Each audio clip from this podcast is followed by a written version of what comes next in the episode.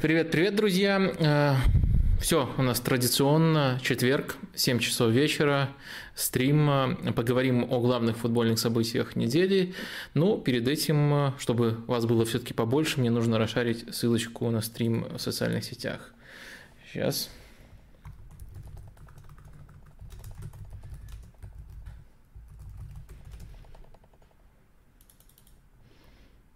В Твиттер улетела и запущу еще в Телеграме, чтобы все пришли такая скрытая реклама моего твиттера и телеграм. У меня есть твиттер и телеграм-канал, можете подписываться, если хотите. А теперь уж э, точно можем начинать. Ну, как всегда, вот первые минутки могут уйти немножко на организационные моменты, для того, чтобы люди подтянулись, для того, чтобы настало приличное количество, для того, чтобы все поставили э, лайки, подписались на канал. Эм, в этой неделе, по-моему, никаких э, новостей, связанных э, со мной или моим каналом, не было. Все постепенно развивается. Вот в плане этого формата э, есть теперь возможность слушать его в качестве подкастов. Еще в прошлый раз я расширил на это ссылочку. Если кому-то удобней, я понимаю, что это такой узкий запрос, но он все-таки встречался. Если кому-то удобней, то подписывайте. Там буквально на всех платформах есть, есть есть, эм, э, есть возможность слушать именно в качестве подкаста. Э, из э, подобной мелочевки, которая кому-то может быть полезной, еще вот сейчас скину, запустили канал, где будут хайлайты, может, кому хайлайты стримов, то есть ничего нового, просто если кому-то удобнее это в качестве одиночных видео по конкретным темам слушать, а не в качестве большого-большого куска всего всякого. А, мне кажется, можете в таком случае подписаться. Такая опция теперь тоже будет. Я в чатик закинул, ну и в описании тоже ссылочку на это а, оставлю. А, в остальном э, все по-старому, и э, под этим я подразумеваю и нашу цель в лайве собрать тысячу лайков. По-прежнему буду я попрошайничать. Это все-таки помогает развитию формата.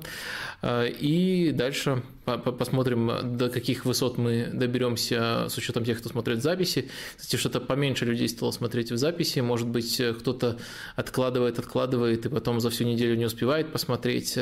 Эм, ну, круто, если все-таки вы э, будете смотреть, но в любом случае на аудиторию я не жалуюсь, если сравнивать э, с другими каналами соотношение там в целом людей на канале и их лояльности, то вы супер крутые. В общем, э, давайте, наверное, переходить к темам недели. Э, и первая из них, она будет э, немножко для разогрева, как это часто бывает. Все-таки пока не про Ньюкасл и даже не про Локомотив, где есть новые ходы от Ральфа Рангника. Я хотел бы поговорить про чемпионат мира, который может перейти на систему раз в два года, про очередные предложения Арсена Венгера, Э, и, как вы, наверное, уже помните, я эпизодически высказывался на эту тему, и по-прежнему я Э, остаюсь эм, э, противником этой идеи. Э, я с вами обсуждал отчет, который, вернее, социсследование, которое FIFA заказывала, которое якобы показало, что болельщики хотят проведения чемпионата мира раз в два года. Объяснил изъяны этой идеи. Мне не нравится, когда люди пытаются манипулировать данными. Но все-таки, мне кажется, к этому все идет, и постепенно это решение будет принято. Так вот, э, всплывают все новые детали, и я, вы, если что, можете смело меня э, остановить э, и сказать то, что ты просто ничего не понимающий Глор, которому сильно нравится Арсен Венгер, поэтому ты пытаешься хоть что-то позитивное найти, но вот появляются детали, и я все-таки пытаюсь не быть в плену своих предубеждений и пытаться отмечать и хорошее, и плохое. Но плохое по-прежнему э, я скептически настроен к идее чемпионата мира раз в два года, года. Я склонен согласиться с тем, что это слишком часто, что это обесценит сам турнир, но если мы будем рассуждать чисто с рациональной точки зрения, то все-таки я и вы, кто смотрит мой стрим, скорее всего, не целевая аудитория, и если мы говорим о том, о том, насколько хорошо используется или недоиспользуется рынок э, футбольных болельщиков на уровне сборных, то скорее он действительно недоиспользуется и э, в плане того, что можно еще больше команд на чемпионате мира. Ну, то есть я, я понимаю, мне тоже не нравится уровень футбола, то, мне, мне все-таки понижается, много абсолютно лишних матчей появляется, но если смотреть на цифры, то все-таки э, с чемпионатом Европы вот это вот расширение, оно очень сильно помогло.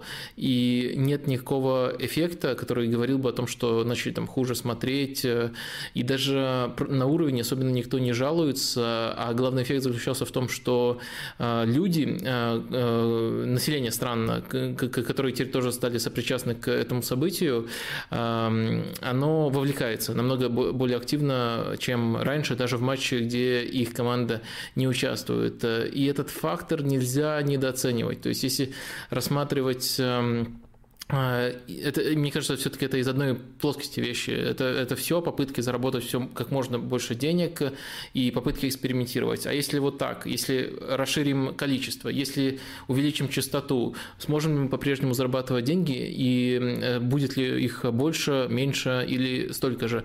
Поэтому я просто тут э, почти знак равенства между этим ставлю. Это не совсем равенство, но э, все-таки понять это можно. Вот к этому я, я клоню и успешность одной идеи напрямую связана с э, желанием экспериментировать все дальше и дальше и дальше и там, рушить традиции. На самом деле, на самом деле, если говорить о количестве команд, то постоянно, постоянно менялось, это не, не такое уж разрушение традиций, а вот э, цикличность турниров э, это будет что-то принципиально новенькое. Но мотив у этого один и тот же. Так вот, я до хорошего еще не добрался. Это, это просто объяснение того, что э, мы немножко иначе с вами смотрим футбол, но в целом логику этих преобразований можно э, понять. То есть она очень-очень меркантильная, но ее э, можно понять, не собираюсь с этим соглашаться. И вот теперь мы добрались наконец-таки, когда у нас начинает появляться все больше и больше деталей, до того, что мне в этом проекте нравится. А, действительно, действительно э, хорошим предложением, э, мне кажется, изменение, почти полное переформатирование календаря, э, разделение сезона на отрезок для клубов и отрезок для сборных. И это как раз-таки важная часть того, что предлагается сейчас в проекте Арсена Венгера, и я бы ее с точки зрения влияния на то, как функционирует вообще мир футбола, считал бы более значимой, значимой чем само предложение чемпионат мира раз в два года проводить. Э, и это, мне кажется, может очень сильно помочь. Идея заключается в том, чтобы был отрезок для клубов, когда только клубы играют, никаких перерывов на сборной, никаких окон для сборных, и точно такой же, ну, не точно такой же по длине, но такой же по принципу, отрезок для футбола на уровне сборных, в который будет умещена и квалификация, в которой для больших сборных станет намного меньше матчей. В целом, я так понимаю, даже для маленьких сборных она будет э, намного более урезанной. Э, и непосредственно сами э, турниры сборных, которые, которые в том числе из-за этого можно будет проводить чаще. Вот это вот преобразование, оно мне кажется крайне логичным, давно напрашивающимся. И даже вот как романтику, вот на этом я точно настаивать не буду, это вот чисто моя супер субъективная трактовка. Мне кажется, что может быть Венгер в первую очередь за него и выступает, а чемпионат мира – это такая жертва, которую он должен заплатить, потому что э, вот эта часть предложения, она именно тренерская, на 100% тренерская. Э, просто представьте, э, как сильно улучшится и функционирование клубов, и функционирование сборных, если они будут в одном цикле существовать, если не будет вот, этого, вот, вот этой необходимости ехать куда-то, где у тебя, где тебя пичкают совершенно другими инструкциями, э, если не будет вообще, если это касается сборной в первую очередь, эм, бессмысленных отрезков, э, где сборная не существует вообще как команда, потому что по-настоящему командой они становятся э, перед турниром большим. А там, получается, вот э, каждая сборная будет, будет получать на это время еще перед квалификацией. И к итоговому матчу, вот лучшая сборная, которая будет добираться до финалов этих турниров, они будут, на мой взгляд, все равно не на клубном уровне, понятное дело, но намного более цельными и слаженными с точки зрения тренерской работы командами, чем они являются сейчас. И это, это прямо э, прекрасное приложение. Если бы не увеличивать количество матчей и не увеличивать частоту турниров и оставить только это, мне кажется, чуть ли не идеальный вариант. Вот это действительно положительно повлияло бы на качество футбола на клубном уровне и э, на уровне сборных, и э, еще кучу-кучу проблем решило бы от локальных, которые мы сейчас наблюдаем, что что там южноамериканцы из АПЛ должны э, метаться между правилами, которые есть э, в Великобритании, между правилом, что они должны, э, если их вызывают в сборную, туда приезжать, и какое-то правило точно нарушают. Но это связано с текущей ситуацией, которая рождена ковидом, и она временная. Но на самом деле еще очень много разрешится э, моментов э, таких как травмы, которые по ходу сезона в сборных получают футболисты. Да, есть риск получить травму в отрезок сборных настолько серьезно, что она повлияет на клубы, но этих пересечений станет в разы меньше. Это будут действительно частные случаи, а не постоянная практика, которую мы наблюдаем сейчас.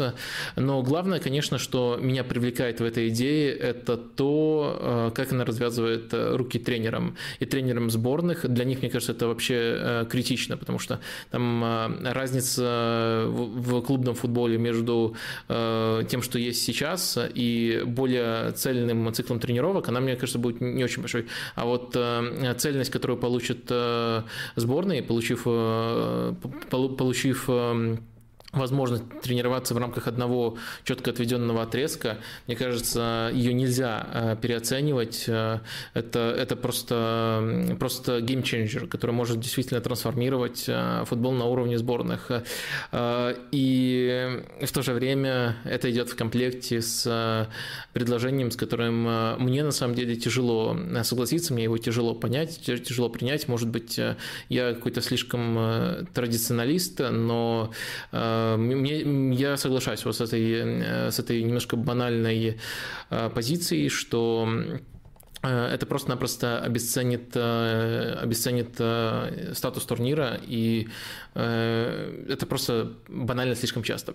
В этой связи интересное предложение еще было от Майкла Кокса, который в, своих, в своем тексте отталкивался от действительно реального предложения проводить чемпионат мира раз в два года, и от того, что там Инфантина, Инфантина по сути, уже пытаясь пытаясь э, от журналистов отбиться, выдал фразу «Если вам не нравится, можете не участвовать э, в, в таком духе». И он, и он прикинул, э, какой турнир мог бы получиться, если бы вот в эти дополнительные два года не участвовали команды из Европы и Южной Америки, то есть главные фавориты, и остались команды, которые из-за этого не могут серьезно претендовать, африканские, североамериканские, там плюс, конечно, некоторые азиатские.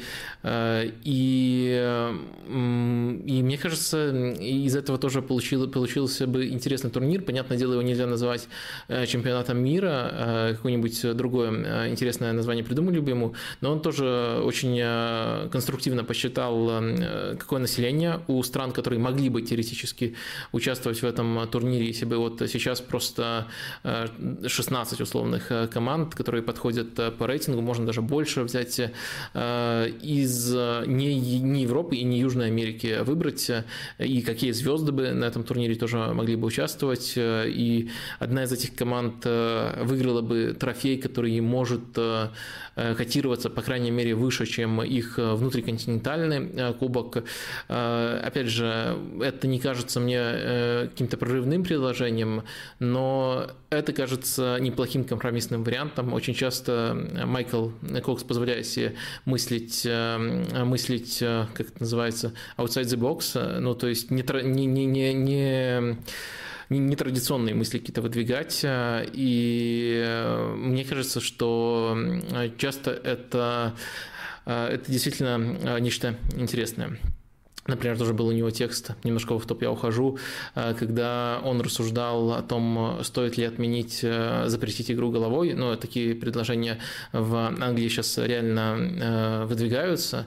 Они связаны с плачевными результатами исследований, которые проверяют корреляцию между появлением у бывших футболистов деменции и тем, насколько, насколько активно они играли головой и это вполне реальная связь, к сожалению. А, и уже в Англии там на уровне академии какие-то программы вводятся, где игра головой вообще исключается. И вот как изменился бы футбол, если бы ее а, просто-напросто э, запретили.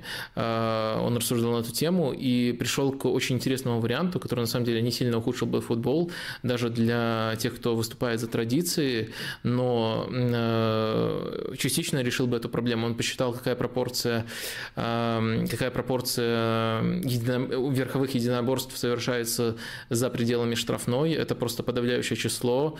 Он э, вполне убедительно э, объяснил, что эти единоборства, они не э, составляют какие-то памятные моменты, э, которые, за которые потом болельщики цепляются и которые они не хотят терять.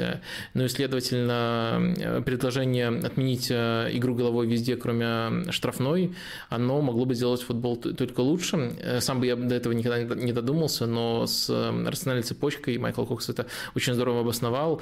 В общем, кучу всего обсудили, что не касается чемпионата мира, пока люди подсоединяются. В общем, давайте, наверное, переходить уже и к другим а, темам. А, я прочитал сообщение в чате, где про мои ОЭ, ОА. Э, ну, есть такое, ребята, простите. Это тяжелее, чем вам кажется, исправить. Можно попробовать сделать лайфхак.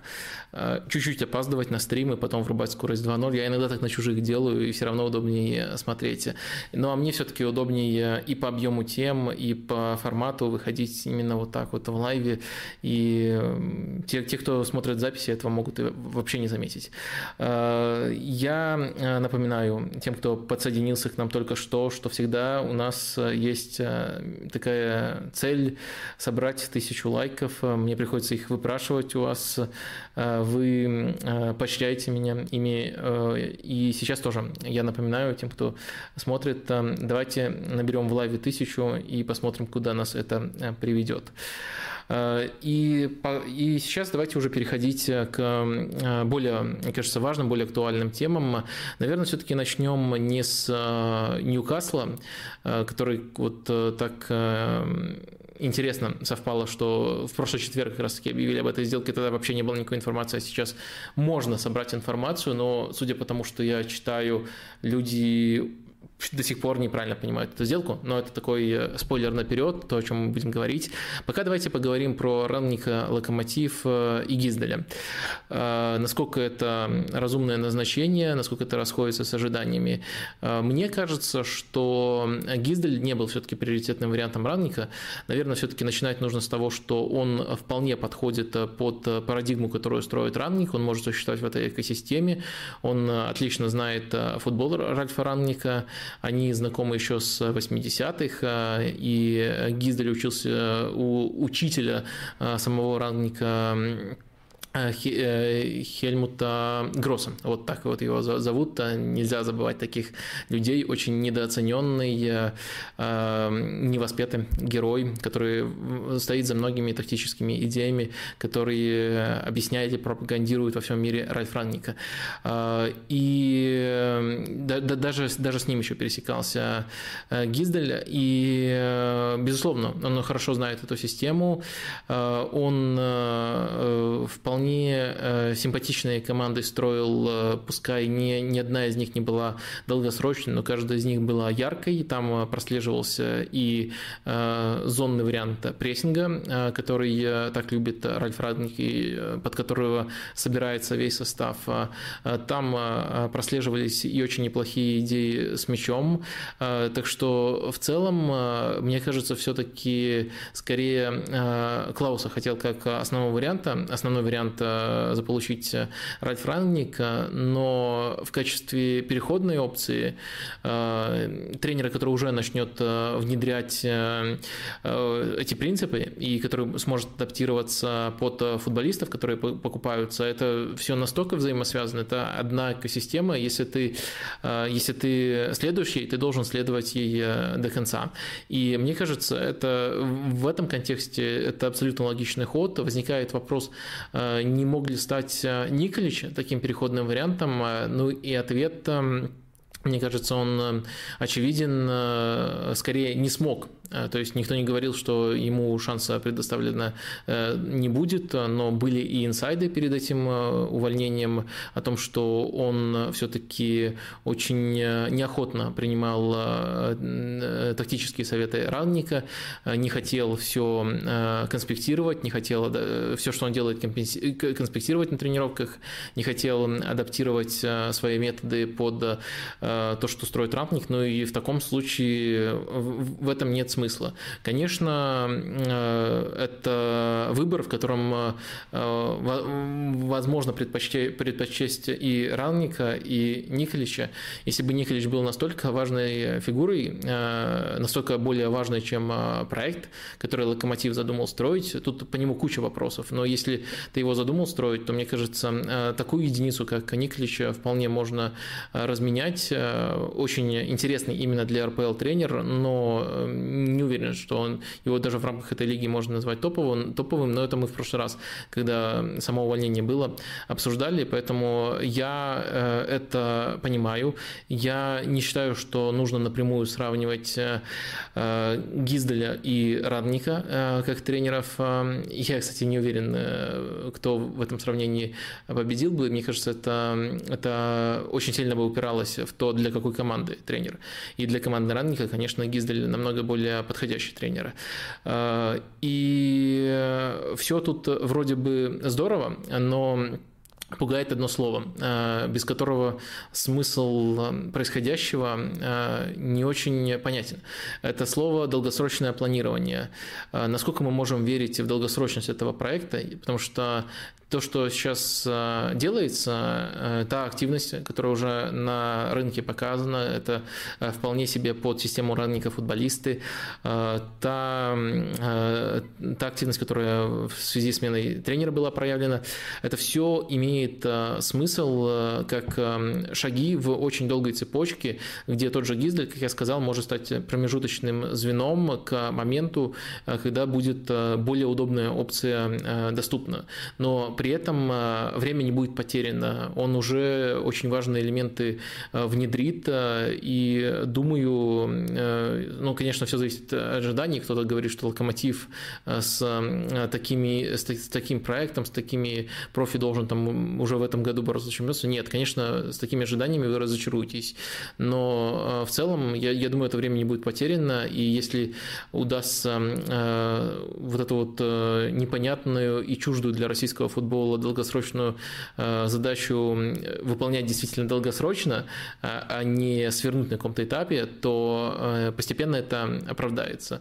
Э, могут быть разные пути и разные подножки на, это, на, на этом пути, но в целом мне кажется, что логика в каждом следующем решении есть. Вот э, футбольную логику точно я могу смотреть, э, логику в том, как э, все подается и как э, доносится до публики, усмотреть на самом деле уже намного труднее. Э, тут э, вопросов к локомотиву очень много, мне кажется, даже больше, чем э, непосредственно по футбольной части. Ее, по крайней мере, пускай не из уст тех, кто представляет клуб, а, а просто обладая знаниями о каждом фигуранте этого дела, можно все-таки составить вот эту логическую цепочку. А вот то, как это преподносится, оно, оно очень много вопросов вызывает, очень мало объяснений мы слышим непосредственно от тех, кто работает в локомотиве. Сам ранник находится в не совсем понятной подвешенной должности. Главный, конечно, тот вопрос даже не то, как называть его должность, там, директор по спорту и развитию, либо просто консультант, с чьим агентством сотрудничает Э, локомотив. Э, э, важно, в том, важно, например, может ли он при такой должности вести другой проект, потому что сам Радник, и он никогда не отказывался от этих слов, считает, что может, потому что он просто представляет свое консалтинговое агентство. А Локомотив, ну вот если следовать из того, что они представляли его как своего сотрудника, наверное, считает, что нет либо не хочет э, никому говорить о том, что э, это, это, это возможный вариант. В общем, такой путаницы очень много, это лишь один из примеров, э, и на каждом этапе увольнения, назначения это всплывает. Вот это вот серьезно напрягает, что, с одной стороны, вполне понятный и, мне кажется, невероятно интересный для российского, для российского футбола проект реализуется с такими явными пробелами. И опять же, э, это только увеличивает э, страх того, что люди, которые в него ввязались, э, не до конца представляют, сколько времени это займет и как оценивать, есть ли прогресс у этого, либо нет прогресса. Вот это мои главные опасения, но само решение, ну, мне кажется, оно максимально логичное. Наверное, это вот оно максимально логично, но это не максимум, который можно было выжить из такой ситуации. Наверное, если бы все было совсем идеально, то все-таки Клауса заполучил бы, мне кажется, это специалист, которого хотел в первую очередь э, Радник в Локомотив, э, э, и тогда бы было прямо совсем интересно, но тоже достойный вариант. Давайте я еще гляну, были ли тут дополнительные вопросы у вас по этой теме, если нет, то пойдем дальше. Так.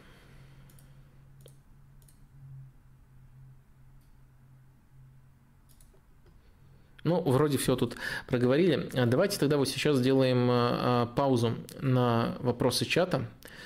А, я тем временем напомню чату, о, у вас уже тут больше 500 человек, круто, спасибо, что присоединяетесь, а, что можно ставить лайки этому видео, это помогает в развитии формата, какие-то новые, пускай даже мелочи, каждый раз все-таки мы пытаемся добавлять.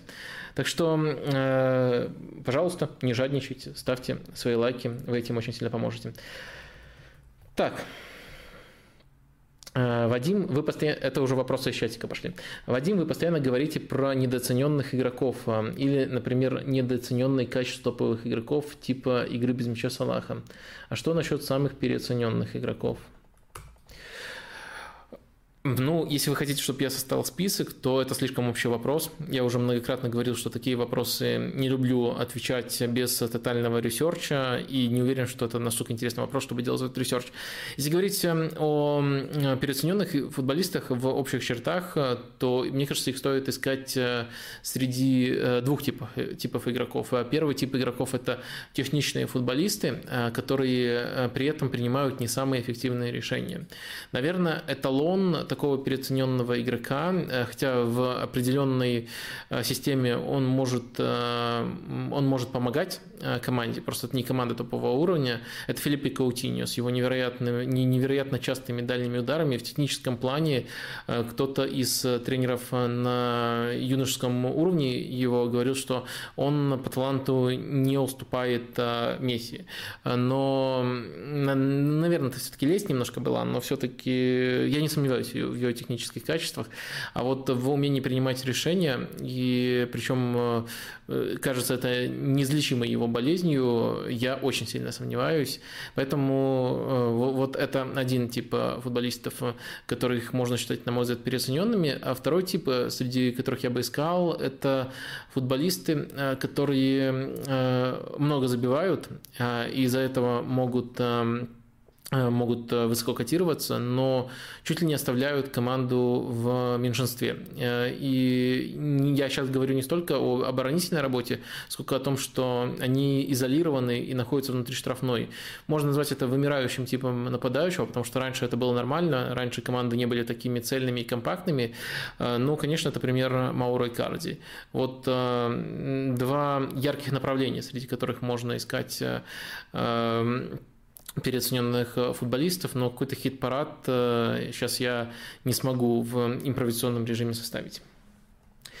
Э, здравствуйте. Помню, вы говорили про Миньяна, что он не лучше Лена, и в топ-клубе мы его вряд ли увидим. Изменилось ли ваше мнение по нему, когда перешел в Милан? Я не помню, что я такого говорил. Ну, если, если искать точку, где мое мнение о нем не то что изменилось, но просто это точно было до Милана. Последний сезон в Лиле он на невероятном уровне, по-моему, проводил, и уже тогда очень много комплиментов заслужил. Честно, э, я могу ошибаться, но я не помню, чтобы я э, такое говорил где-либо. Вадим, добрый вечер. Повторюсь с вопросом про э, ПСВ. Как оцениваешь работу Шмидта на текущий момент? Э, мне кажется, у ПСВ есть э, основные узнаваемые черты Шмидта, его прессинг, организация без мяча. С мячом э, там у него все-таки идеи чуть более примитивные и немножко чуть-чуть чуть сильно заточены на фланге, скажем так, но они тоже прослеживаются. То есть он строит свою команду, но проблема в том, что он существует в одной лиге с Аяксом, и в таких условиях, как мне кажется, тяжело все-таки побеждать Давайте посмотрим. Это, это по-прежнему очень интересный проект. Я э, вижу, что у него получается э, построить именно свою команду. То есть эм, э, построить тот футбол, который с ним ассоциируется еще со времен Байера, а Байер Рогера Шмидта. Это очень обязательно для просмотра команды, если вы ее не видели. Вадим часто приходится слышать, мол, в сборной заболотные дюбы выполняют одни и те же функции. Разбейте это утверждение, пожалуйста, и разъясните, в чем разница между их функциями. Мы не видели э, Дюбу в сборной Карпина, поэтому сейчас немножко бессмысленно говорить. Э, но вообще заболотная Дюба с точки зрения игры с мячом, ну, вернее, с точки зрения того, как сборная играет с мячом, когда они находятся на поле, весьма похожие футболисты. Разница между ними заключается скорее в том, как они работают без мяча. В этом плане Антон один из самых работоспособных форвардов вообще э, в РПЛ, и об этом очень э, точно, мой взгляд, говорил э, Станислав Черчесов в интервью Саше Дорскому, можете посмотреть там точную цитату. Что касается Дюбы, то он меньше работы проделывает в прессинге, это накладывает ограничения на, на всю команду, но при этом он, во-первых, более техничен, то есть лучше себя проявляет в подыгрыше, во-вторых, мне кажется, лучше все-таки ведет борьбу, хотя и тот, и другой в этом очень силен. Но я не могу сказать, что это прямо тотальное заблуждение. Вот у них есть детали, игра без мяча, э, в которой, в, в, в которой они сильно отличаются. Но не думаю, что э, то, что вы сформулировали, прямо на 100% миф.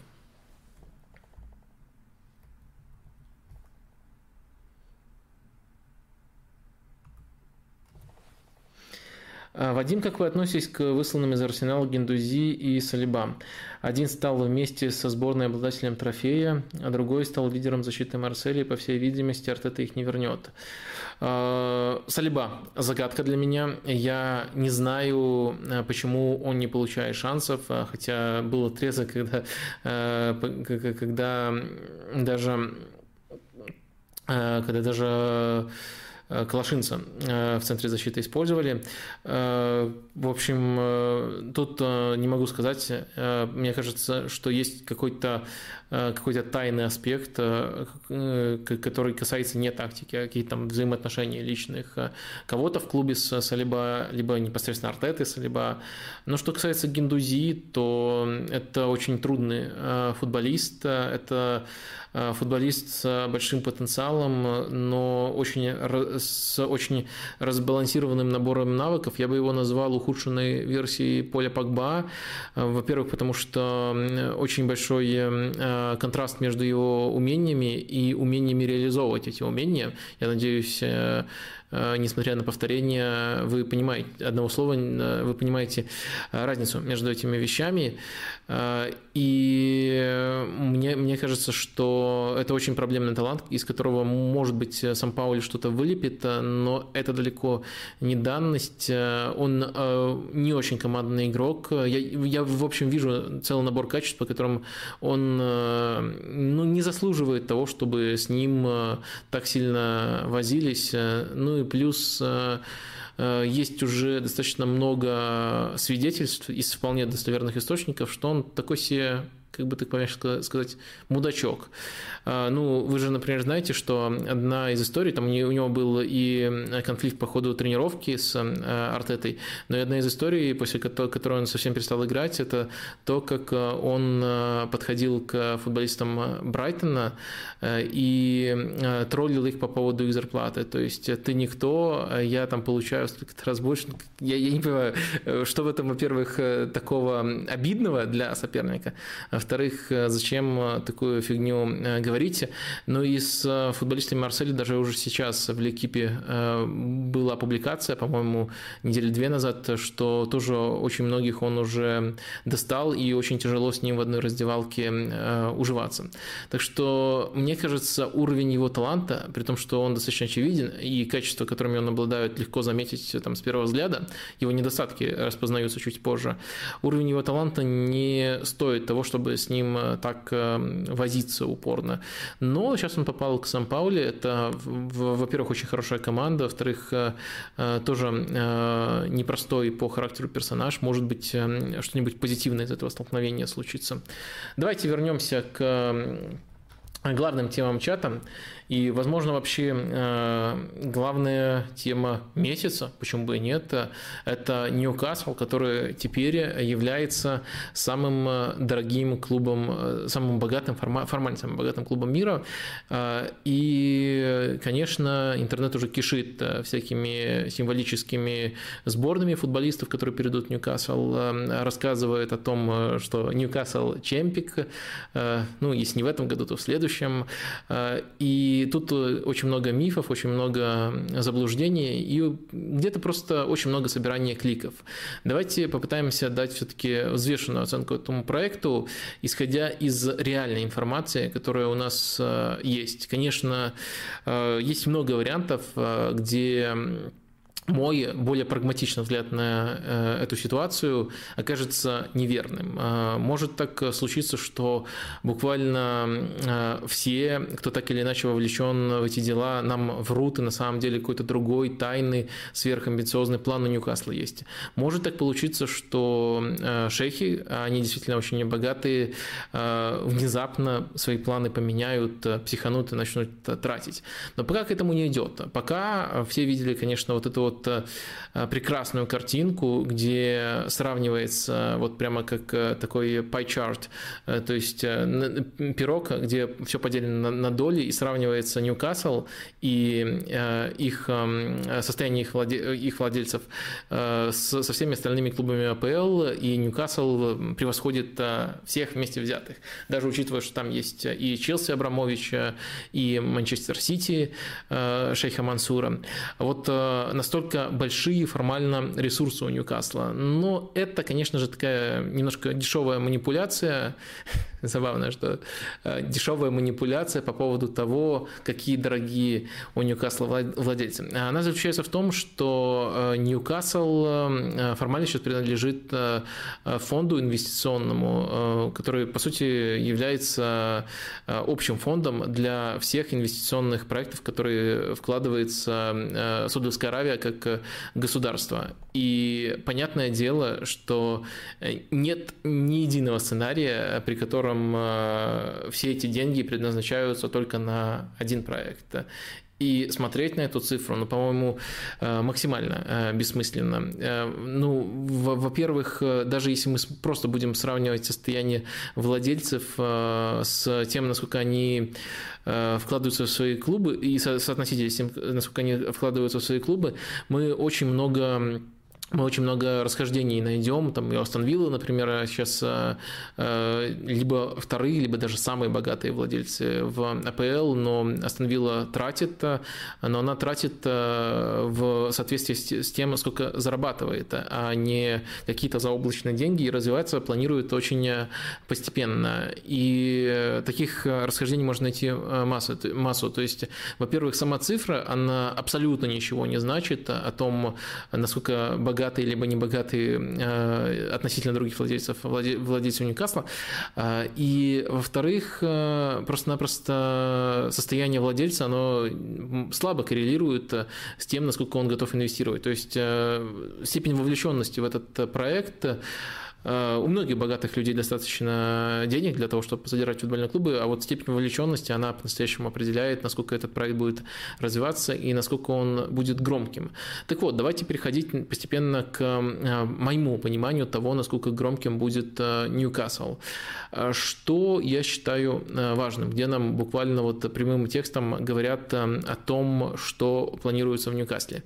Аманда Стевер, Стеверли, Стевли, вот так вот правильно ее фамилия, э, она была, была посредником в этой сделке, она тоже участвовала в сделке по Манчестер Сити, э, то есть не первых шейхов уже привела в АПЛ, и получила свою долю в этом проекте, и будет одним из управленцев. И вот она давала большое интервью по поводу того, что у Ньюкасла планируется, там очень много правильных слов э, и про то, как будут налаживаться связи с болельщиками, как важен этот клуб там для комьюнити, но помимо всего прочего, а, было что-то вроде обещания побороться за АПЛ в течение там, 5-10 лет. Это далеко не то, что все предвкушают. Это далеко не то, что случилось бы, если бы Ньюкасл в ближайшие 2-3 окна буквально взрывал рынок. И второй важный момент, который буквально подчеркивался, буквально несколько раз за интервью, она поясняла, что это инвестиция, а не спортс-вошинг.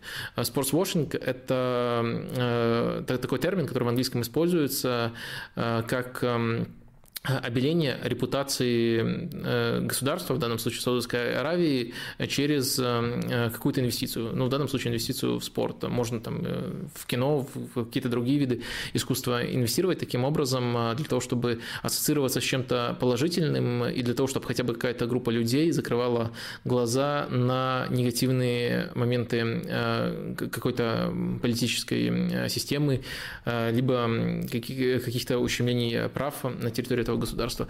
В общем, э, Безусловно, в той или иной степени этим э, занимаются практически все, э, все, все, все представители региона, которые вкладываются в футбол, и Абу-Даби, и Катар, который владеет Парижем это неизбежная часть, но все-таки буквально несколько раз э, подчеркивалось, что э, это инвестиция, а не именно спортсвошинг. Отличие, безусловно, в том, что если ты занимаешься с спортвошингом, ты готов терять деньги. То есть э, это, по сути, плата, которую ты делаешь за то, чтобы ассоциироваться с, допустим, победами футбольными, а не там, убийствами на, на, на, на, там, по политическим мотивам и ущемлением там, прав женщины и так далее. То есть не хочу лезть уже в, в эту, в, в эту э, сторону, э, но суть самого понятия такая. Инвестиция – это когда ты, безусловно, планируешь э, получить возврат э, с денег, которые вложил, и не готов их просто терять для того, чтобы побелить свою репутацию. Разница очень важная, и все-таки, если, если мы говорим о Манчестер Сити, если мы говорим о Париже, это именно спортсвошинг. И Ньюкасл, если мы ориентируемся на то, что нам сейчас говорят – это все-таки проект, который заточен на инвестицию. Что из этого можно сказать? И где еще отголоски этого прослеживаются? Отголоски этого прослеживаются еще в колонке Алана Ширера, который тоже писал, что с ним связывались, и что у него уже было большее общение с новыми владельцами, чем с Майком Эшли после того, как Майк, Майк Эшли его уволил в качестве тренера, что его экспертизу, его знания о культуре Ньюкасла очень ценят. И он тоже призывал не ждать слишком быстрых э, перемен, слишком быстрых э, переворотов, как это было в Манчестер Сити. В общем, э, все указывает на то, по крайней мере, объективная информация, которая у нас есть, указывает на то, что Ньюкасл будет как проект больше похож на то, что делает Red Bull. Посмотрим, может у них появятся, кстати, еще клубы в других странах, потому что был такой пока не самый проверенный слушок о том, что тот же фонд может купить еще и э, Интер, и, может быть, в других, э, еще в других странах э, что-то появится. Но в эту сторону пока уходить не будем.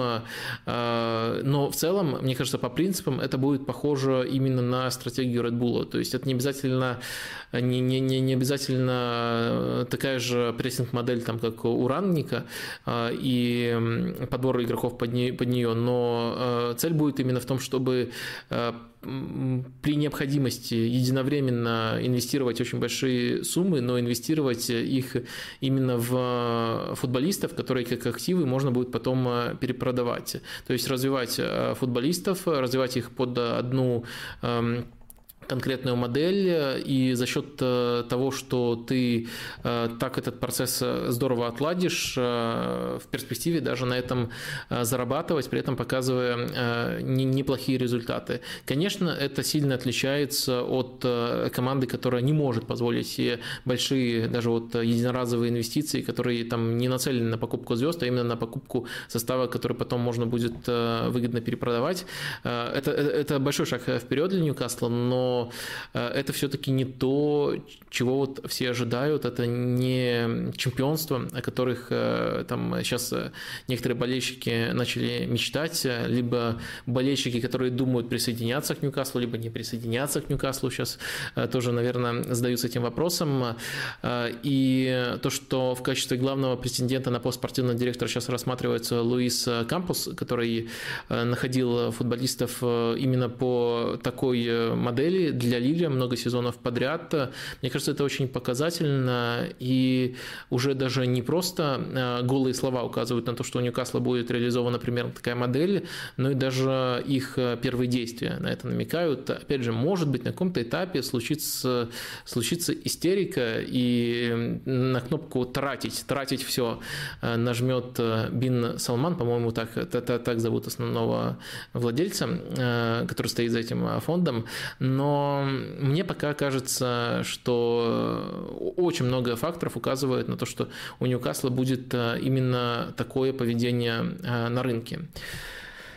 Э, да, загляну я в вопросы, которые прилетали конкретно по Ньюкаслу, потому что вроде как основную, основ, основной момент я раскрыл. Был вопрос про то, как Ньюкасл меняет ландшафт АПЛ. И дальше там рассуждение, которое как раз-таки исходит из того, что Ньюкасл теперь гарантированно супертоповый клуб, и, следовательно, мест становится меньше, и, например, будет ли у Кронки больше стимулов для того, чтобы более рационально управлять своим клубом. Ну, во-первых, не надо воспринимать аксиому, что вот с этого сезона уже мест становится меньше, что это развитие будет стремительным. Не факт, что оно будет успешным, и уж точно не, не факт, что оно будет успешным на первых порах. Я готов закладываться на то, что Ньюкасл, владельцы Ньюкасла э, не сольются э, в легкую, то есть э, не уйдут через там, пару сезонов вообще, бросив клуб, но закладываться на то, что это будет повторение Манчестер Сити либо Парижа, я тоже не готов, и пока больше факторов указывает на обратное. Так что гарантированно воспринимать это не стоит.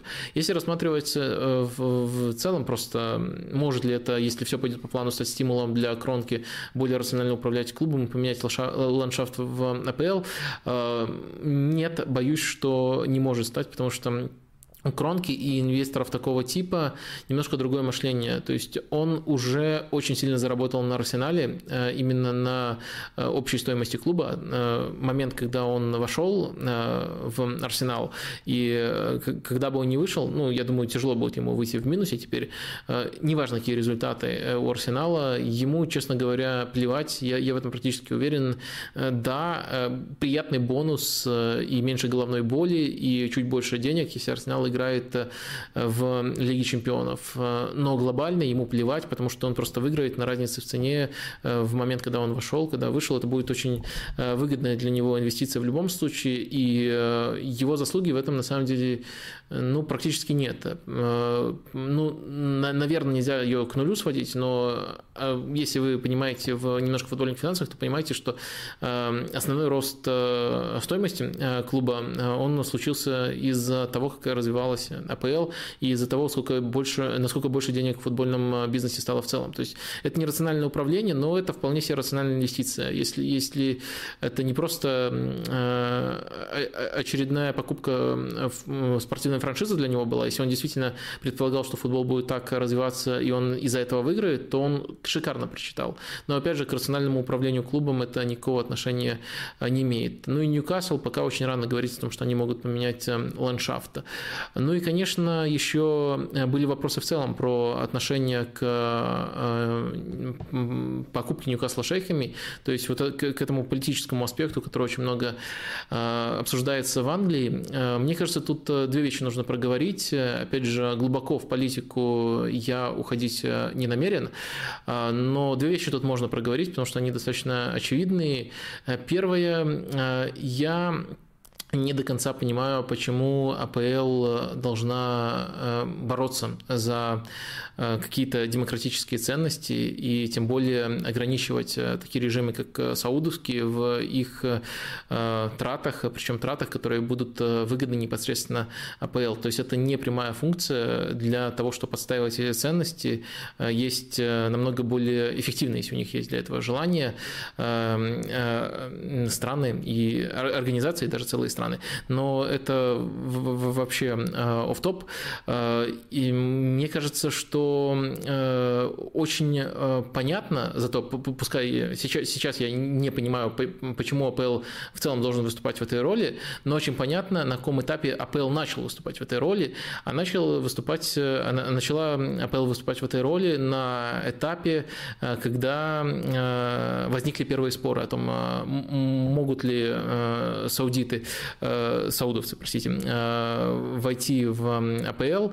Э, и, конечно, тогда основным камнем преткновения был канал, который, пиратский канал, который был организован на территории Саудовской Аравии, который, по сути, забирал канал у, забирал сигнал у катарского Bein Sport и транслировал его под логотипом Be Out. Но это было, по крайней мере, смешно с точки зрения такого э, троллинга, э, недружелюбного соседского э, троллинга. И это было, был полностью пиратский канал, на котором АПЛ э, ежегодно э, теряла достаточно большой рынок, достаточно большие деньги.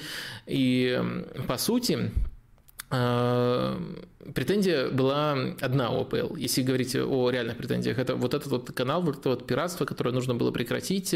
И, конечно, еще нужно было им увязать Э, фонд, который покупает, э, покупает э, Ньюкасл с государством, которое закрывает глаза на пиратство, и очень долго пытались притворяться, по крайней мере, с одной стороны, пытались притворяться, что этой связи нету или что она не такая очевидная, но реально претензия заключалась именно в этом, но для того, чтобы не выглядеть излишне меркантильными и при этом Э, какие-то дополнительные мотивы подтянуть, э, конечно, начали всплывать в целом претензии, которые предъявляются во всем мире к э, режиму, который сейчас царствует в Саудовской Аравии.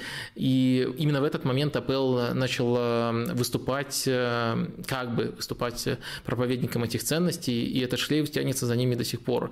Очень, на мой взгляд, показательно, что сделка закрылась именно после того, как удалось разрешить разрешить эту историю с пиратством.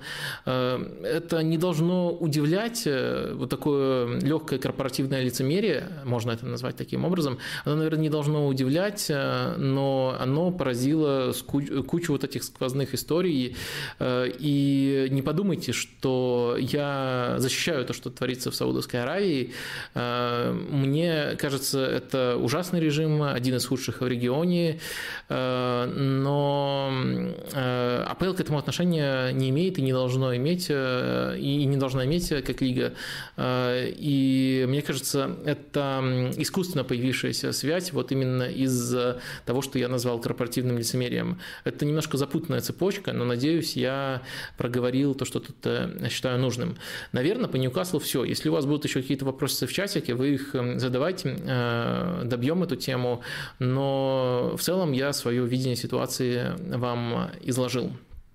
Э, и как раз, наверное, хороший момент для того, чтобы проверить, сколько вас. Ого! Относительно последних стримов мы бьем рекорды. 650 человек.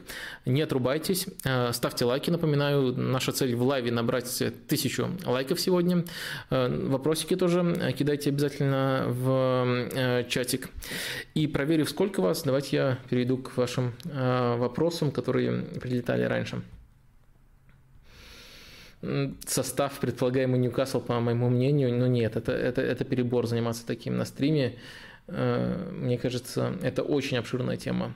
Ну и тем более э, я не жду таких э, резких изменений, как многие. О, какой вопрос с троллингом или с элементами троллинга. Насколько высоко котируешь Брозовича и Кисье? Стоит ли ждать в топ-клубах? То есть э, намек на то, что Интер и Милан это не топ-клубы, ну, наверное, если по самой высокой мерке э, планки оценивать, то может быть, но в целом в итальянских э, масштабах вполне себе топ-клубы, и куда уже дальше повышаться. Например, будет ли сейчас повышением переход в Барселону для одного из этих футболистов? Вот я не уверен, хотя Барселона, по идее, считается топ-клубом. Ну, в общем, странный немножко вопрос, но давайте не про формулировку, а про самих футболистов. Э, Брозович мне очень сильно нравится, как он э, вырос э, и пытается принимать очень много нестандартных решений по продвижению мяча, после того, как его еще Спалетти перевел на позицию реджиста, мне кажется, вот с того момента он очень интересно развивается.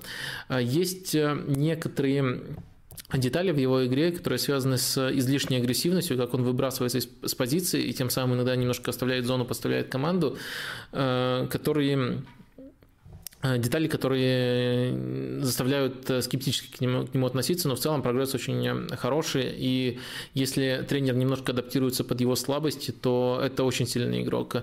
Кисе хороший прошлый сезон провел в Милане, это другого типажа игрок, на мой взгляд, игрок, который дает очень хороший объем в центре поля, может э, при этом даже еще до штрафной очень неплохо подключаться, э, на достойном уровне разрушает, но ему все-таки нужен э, более пасующий партнер по опорной зоне, и это немножко ограничивает варианты его использования. Сейчас в Милане нужные условия у него создаются и когда играет Анали, и когда играет БНСР, он в комфортных условиях себя чувствует, но мне кажется, он сейчас на своем чуть ли не предельном уровне уровня играет, то есть и, и в еще более топовый клуб, условно, там, не знаю, кого вы считаете, кого вот вы считаете повышением с Милана Интера, ну, условно, там, Манчестер Сити или Ливерпуль, не думаю, что он до такого дорастет. Или Бавария.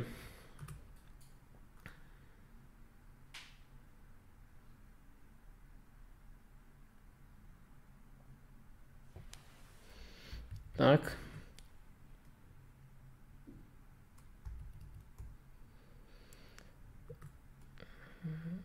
Расскажите о своих впечатлениях от игры Гави в последних матчах, на кого больше всего он похож, Сможет ли он быть основным в Барселоне сейчас? Я думаю, прямо сейчас он играет, э, потому что достаточно много травм, но при этом э, из футболистов, которые зацепились за шанс из-за количества травм, он оставляет самое хорошее впечатление.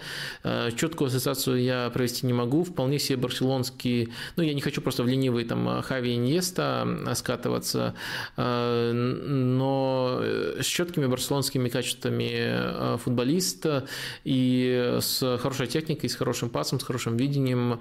Опять же, какой-то ультимативный ярлык на него вешать пока не будем, но из тех, кто вот получал свои шансы из-за кризиса Барселоны, там были разные футболисты, Ника, и Ника Гонсалес, и Бальде, и вот Гави, мне кажется, он наилучшее впечатление о себе оставил. Так. И следующий вопрос похожий. Гави, Педри, Фати можно ли сравнить э, с Хави, Иньестой, Месси в будущем по позициям на поле и ролям в тактике? Ну, про Гави я ответил. Э, мне он по первому матчу нравится, но рано делать выводы. Дальше, с одной стороны, хочется сделать комплименты прям максимальные Педри и Фати. С другой стороны, футболисты, которых вы назвали, ну, это совсем космический уровень. И даже будучи лучшим поколением своей, лучшим талантом в своем поколении, не факт, что дорастешь до этих высот. Э, так что нет, я бы все-таки их э, не сравнивал, либо в минимальной степени сравнивал, но Фати и Педри – это таланты не Барселоны, это, это лучшие таланты всего своего э, поколения. Так что к ним планка максимально высокая может применяться, но, наверное, не такая высокая, как в вопросе.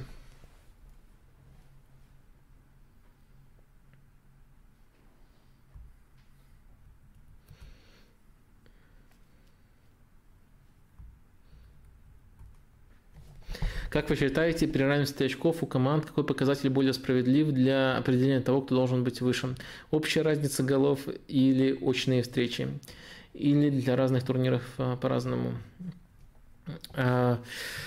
Мне кажется, ожидаемые голы должны выявлять, кто должен быть выше. И, ладно, если серьезно. Ну, вы, кстати, спросили про справедливость, и по справедливости это было бы, наверное, вопрос еще только на какую модель ориентироваться, но в целом, если будет универсально принято, это, это было бы круто, но люди, люди это не поймут, это слишком длинная цепочка, поэтому действительно нужно выбирать между между тем, э, что предлагаете вы, мне кажется, разница мечей, она лучше все-таки показывает, э, э, лучше коррелирует и в целом с тем, как распределяются команды в таблице, и с тем, как они себя проявляют на дистанции. Больше уверенных побед, это все-таки говорит о классе команды, это означает, что у нее было меньше матчей пограничных, где все из-за банального везения и невезения могло пойти не так, так что я считаю, что намного более э, правильный э, вот из этих двух показателей, если выбирать, это, конечно, разница забитых пропущенных. Почему в России футбол не является таким же социальным лифтом, как в Латинской Америке, учитывая примерно схожий уровень экономического развития? А вы уверены, что э, у нас примерно схожий уровень экономического развития?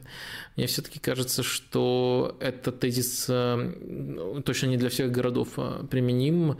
Ну и плюс э, есть и исторические традиции, и климат, который в одной стране позволяет играть в футбол ну, практически в два раза дольше, чем в России, в одной стране, ну, вернее, во всех странах Южной Америки примерно он один и тот же. Так что, мне кажется, исторические традиции, климат ну и, конечно, вопрос слишком широкий, я еще что-то могу упускать. Э, ну и разница все-таки в э, экономическом расслоении тоже есть.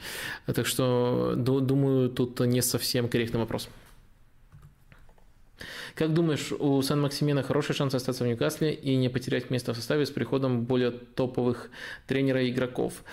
А, трудный вопрос в том плане, что у меня не вызывает ни малейшего сомнения, то, что Сен-Максимен это самый яркий, звездный футболист Ньюкасла прямо сейчас, и что сейчас он просто тащит Ньюкасл, но если будет лепиться нечто более командное, э, нечто менее сведенное к талантам одного футболиста, то он может стать жертвой этого. То есть, э, по идее, если вот чисто вот, э, скажем так, по фифашным там или FM-ным скиллам оценивать, то он лучше сейчас из тех, кто есть в Ньюкасле. Но если судить с точки зрения баланса и того, как может представиться команда, не факт, что он останется. Но если в совсем примитивной, примитивной логике оставаться, то, то думаю, что на первых порах уж точно не должен быть он жертвой перестройки, намного, намного более подходящей для этого кандидатуры есть. Но вот из-за тактических причин может получиться немножко иначе. Так, э, я тут думал, э, кого бы хотел взять в АПЛ реальные трансферы с учетом британского паспорта и в Ньюкасл. Мой топ-3. Э, Вильфред Заха, Уорд Проус, Бэмфорд. А кого бы взял ты? Ну, тоже это игра очень затяжная и немножко бессмысленная. Так что пока не готов в этом участвовать. Думаю, будет что-то отдельное у нас про Ньюкасл. Э, с попытками играться в эту игру с более-менее реальными ограничениями. Скорее всего, это будет выпуск подкаста, но э, в режиме импровизации я не хочу этим заниматься. Так. Давайте, наверное, э, вернемся. Вернемся к э, графику, который я изначально наметил на стрим. И интересный вопрос, такой тоже прилетел э, до до, до, до начала стрима, более широкий, на котором можно остановиться на какое-то время, он связан с, косвенно связан с Ньюкаслом, потому что Ньюкасл может стать клубом, а вопрос, собственно, про то, возможно ли построить современный топ-клуб без прессинга.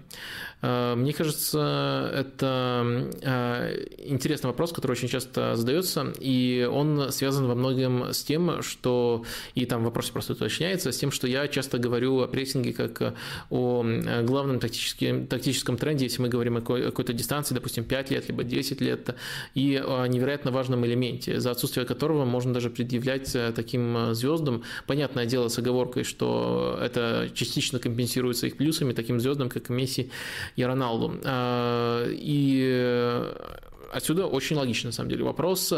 Я считаю, что э, современный топ-клуб э, э, невозможно построить без компактности. Компактность – это очень коррелирующее с прессингом понятие.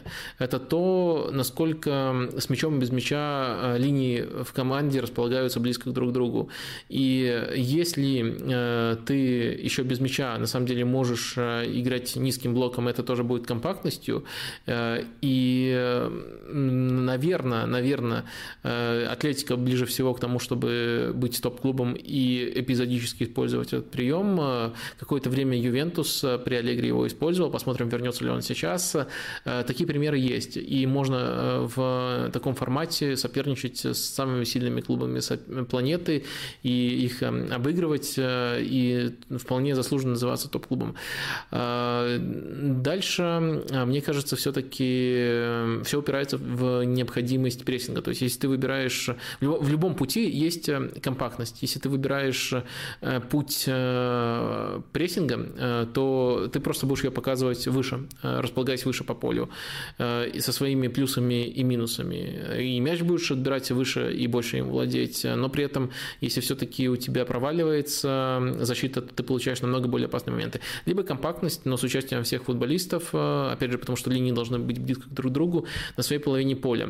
Э, один из этих путей, э, безусловно, нужно выбирать. Э, что случается, если у тебя самые лучшие звезды, но при этом ты не выбираешь один из этих путей? Вот я там начал отвечать про топ, топ топ-клуб или не топ-клуб, это очень условный ярлык, и, наверное, можно топовой командой называть и такую команду, но это будет команда э, разбитая на несколько частей. На примере Парижа мы обсуждали, э, какие плюсы и минусы у этого подхода могут быть. Вот когда они с Мансити играли, э, и было за что похвалить, было, было где сказать «я же говорил», разные, разные там были тезисы, можете пересмотреть.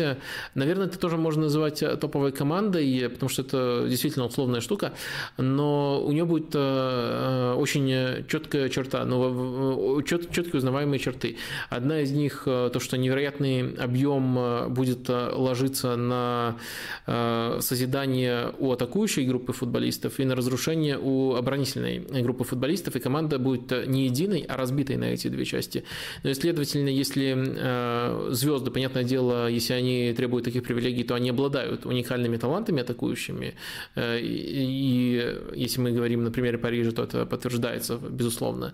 Э, но еще и оборонительная часть команды должна обладать умением невероятные объемы работы выполнять, невероятные объемы расстояния покрывать. И все равно, помимо того, что вот нужна такая сочетаемость, такое балансирование, еще, как мне кажется, будет э, элемент жуткой нестабильности. Вот именно в плане качества футбола от матча к матчу, потому что когда ты так сильно зависишь не от системы, а от конкретных э, футболистов, э, ну, нестабильность – это это логичное следствие. Даже если ты адаптируешься под их качество, и даже если один из этих футболистов самый стабильный футболист в истории. И, по-моему, еще что-то э, уточняющее э, было. А, э, смежное тоже вопрос. Хотелось бы узнать ваш топ оборонительных перформансов э, или команды, которые вам больше всего нравятся по игре в обороне, с деталями, если можно. Э, ну, на самом деле, я упомянул косвенно эти команды. Мне кажется, если составлять э, за э, все время... Ну, во-первых, тут, тут тоже нужно говорить, говорить о том, что оборонительная компактность, и, следовательно, вся игра без мяча, она может быть очень разной.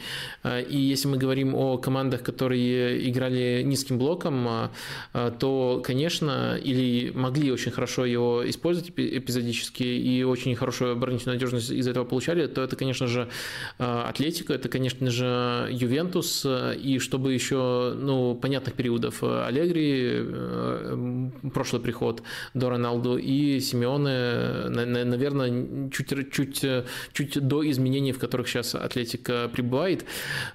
И, наверное, еще можно добавить прошлогодний Лилию, чтобы такой был свежий, менее очевидный пример. Тоже все, все эти качества команды присутствовали, и тоже Э, невероятно слаженная оборона была э, Галтье отлажена. Э, так что вот такие команды, наверное, я бы мог бы выделить. Дальше у нас есть несколько вопросов по теме, которую я тоже собираюсь раскрыть в отдельном ролике. Если все пойдет по плану, то он в понедельник ближайший выйдет. Э, хочу э, составить свой э, рейтинг претендентов на золотой мяч. То есть взять список, который уже опубликован, и там, допустим, десятку выделить и максимально предметно ее обосновать.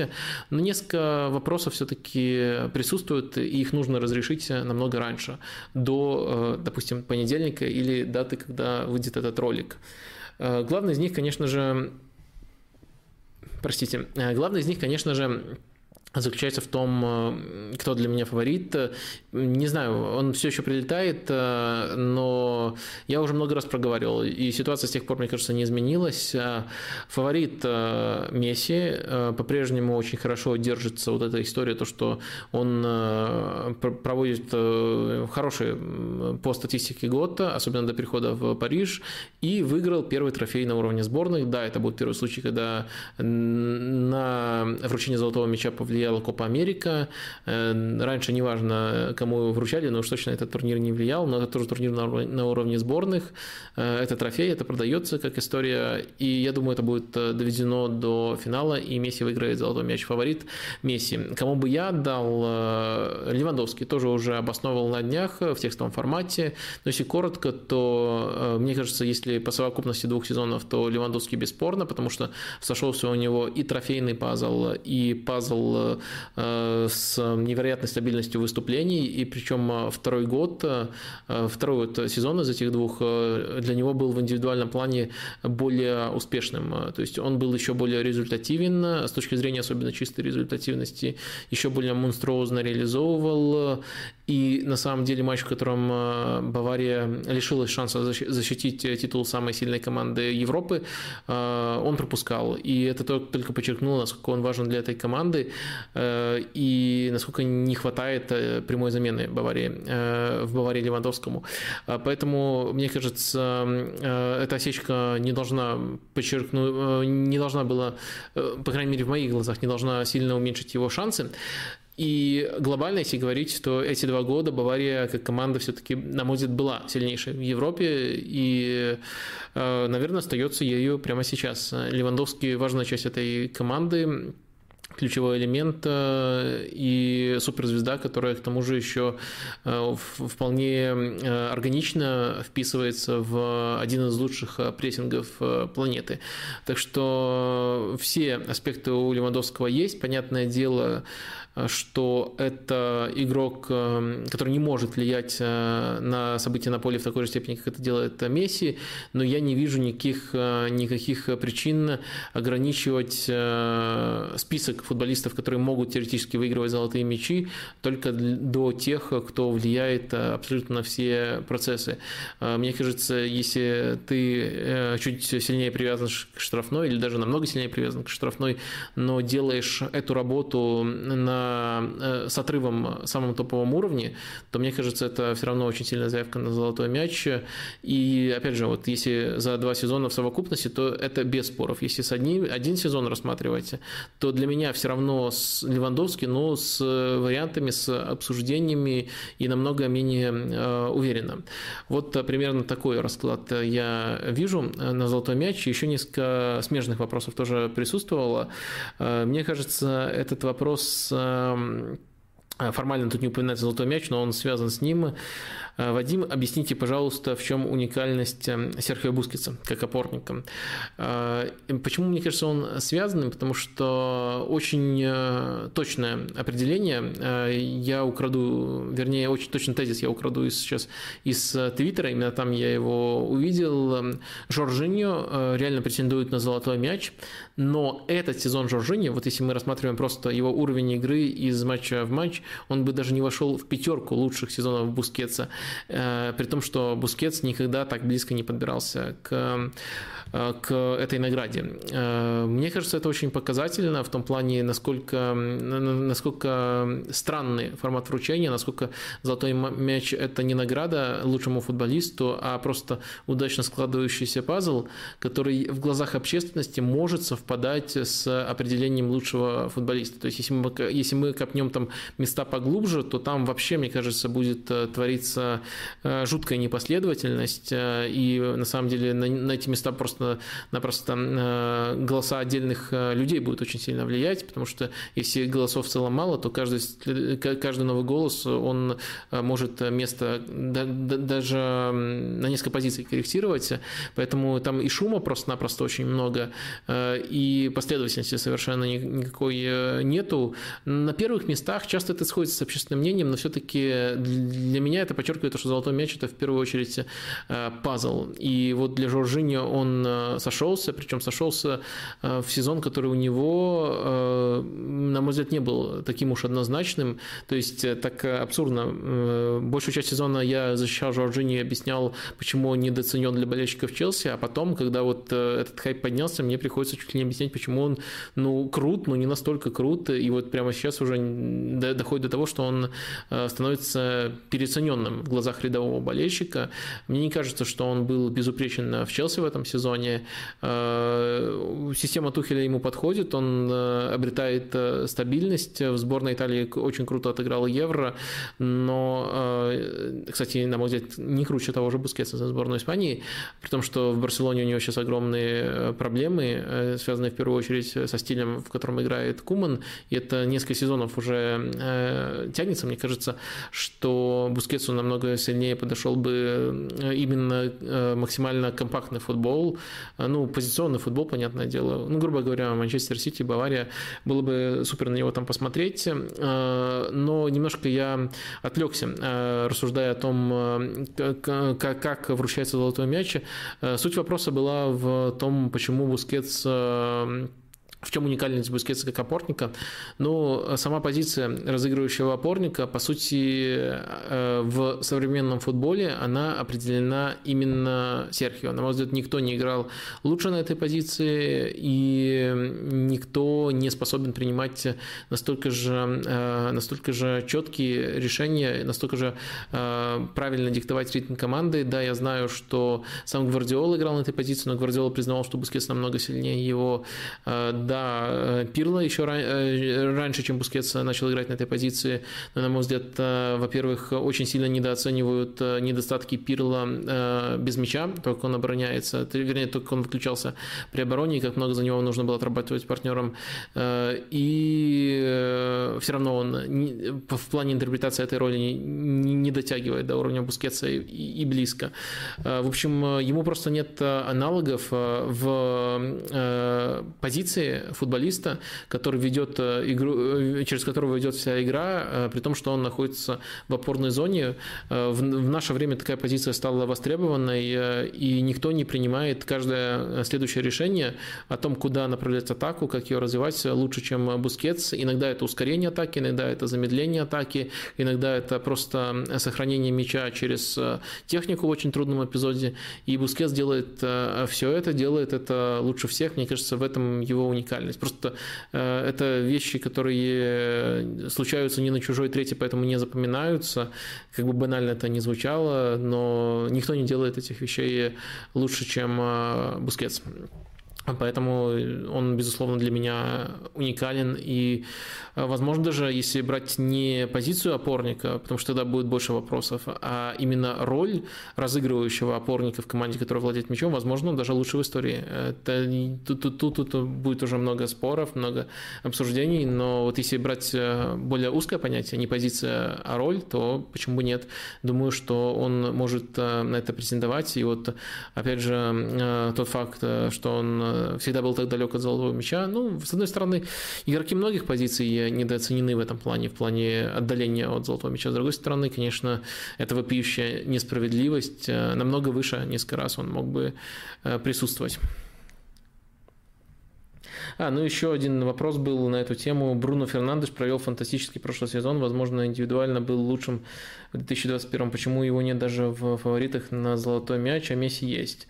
Ну, два момента. Мне кажется, если брать именно э, календарный год, то в прошлом году, когда отменили золотой мяч, э, наверное, все равно бы не дали Бруно, дали бы Левандовскому, но у Бруно все лучше сходилось, чем в этом году. Мне кажется, он э, сохранил высокую планку, но не настолько был хорош, как чуточку раньше.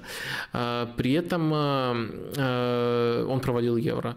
Наверное, даже просто провалил не относительно там космических стандартов. Вот, например, э, мне кажется, что Мбаппе э, провалил Евро, но только относительно стандартов, которые ждут от него. То есть от него ждут хорошей игры и результативных действий.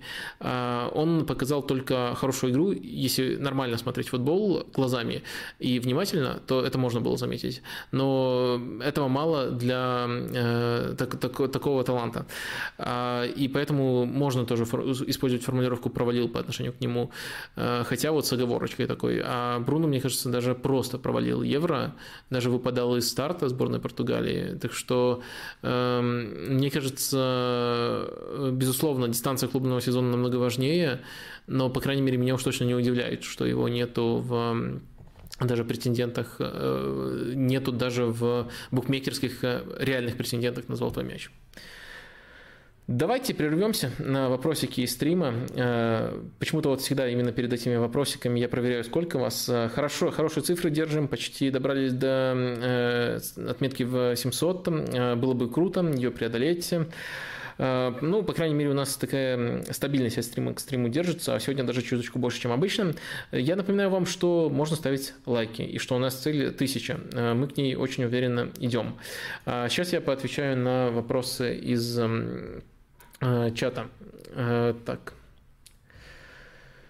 Э, в чем заключается для вас благодетели Швайнштайгера? Очень-очень э, забавно читать э, благодетели дальше фамилия игрока. Э, в сборной и в клубе, похож ли на него Горецко.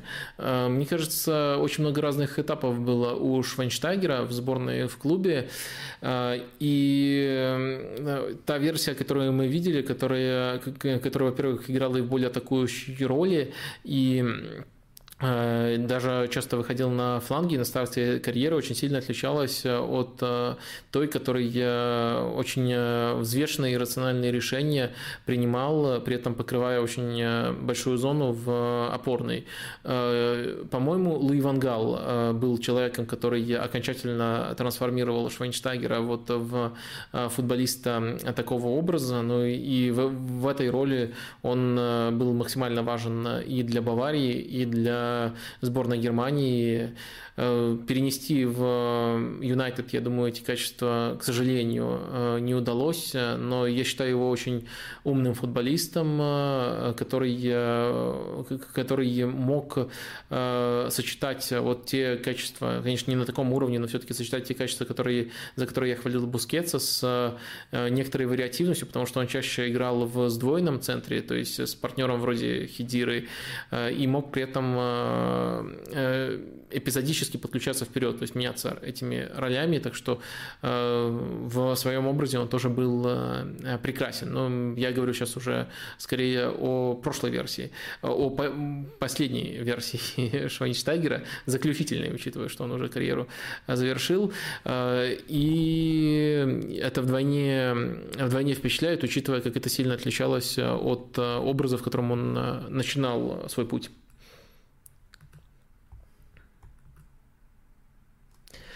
Вадим, добрый вечер. Есть ли в футболе современная тенденция, которую привнес Конте? Э, ну, тут немножко все упирается в то, э, в то, насколько широкие тенденции мы рассматриваем, потому что, например, в АПЛ, до того, как Конте взял, во-первых, он вообще первый тренер в истории АПЛ, который взял, взял АПЛ, взял чемпионство, играя с центральных защитников, э, и этим очень сильно повлиял. Э, то, как ему противодействовали, то, как его копировали, э, сделало АПЛ более разнообразной.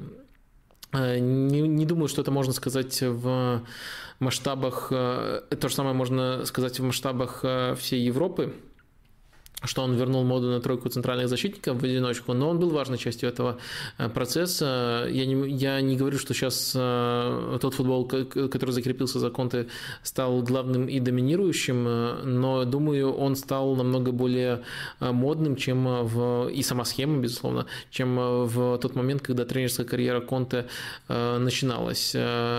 Также, думаю, очень многие, очень многие принципы ему удалось совместить из того, что он заимствовал у Аригасаки, Э, который, э, с которым он э, в сборной Италии пересекался, когда был еще игроком, и о котором он очень много рассказывал именно о том, как Саки влиял на его методы. Пускай у Саки была основная схема 4-4-2, но в плане построения защиты, в плане отработки расстояний между игроками в каждый конкретный момент очень много у них общего.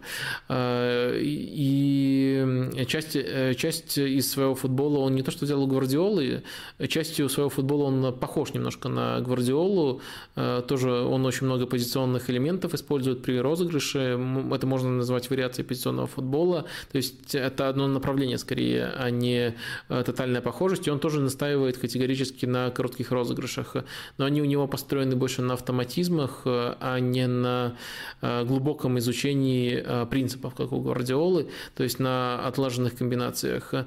Э, думаю, что э, как э, если говорить о Конте в целом, то он повлиял на конкретных тренеров, которые достаточно ощутимо его копируют. Ну, тот же Деска, например, в очень многих элементах его, его копировал, на, особенно на этапе карьеры в Шальке. Но если говорить э, в целом, э, то э, в очень общих чертах можно сказать, что он повлиял на какие-то общеевропейские тенденции. При этом пример из АПЛ, мне кажется, не менее важным в масштабах одной лиги так сильно повлиять и так резко повлиять. Это тоже очень весомое достижение.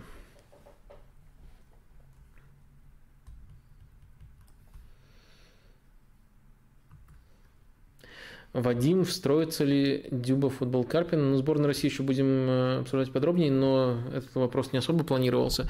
Давайте коротко э, отвечу. Э, думаю, если бы Дюба согласился приехать, он бы выходил на замену примерно на то время и в те моменты, которые сейчас получал Заболотный. Э, то есть э, не думаю, что он оптимальный вариант для того, чтобы быть э, частью прессинга, а все-таки на стартовых отрезках каждого матча Карпин пытается играть в прессинг, поэтому думаю, что вот такая роль у него была бы. Возможно, Возможно, он своей игрой, своей спортивной злостью заставил бы меняться Карпина, как он заставил Черчесова меняться, потому что там действительно была ситуация, в которой он не был первым в момент начала чемпионата мира. Но я пока такого сценария не вижу, причем не вижу даже отдаленно. Думаю, вот э, роль э, дублера, первого дублера на позицию нападающего у него была бы.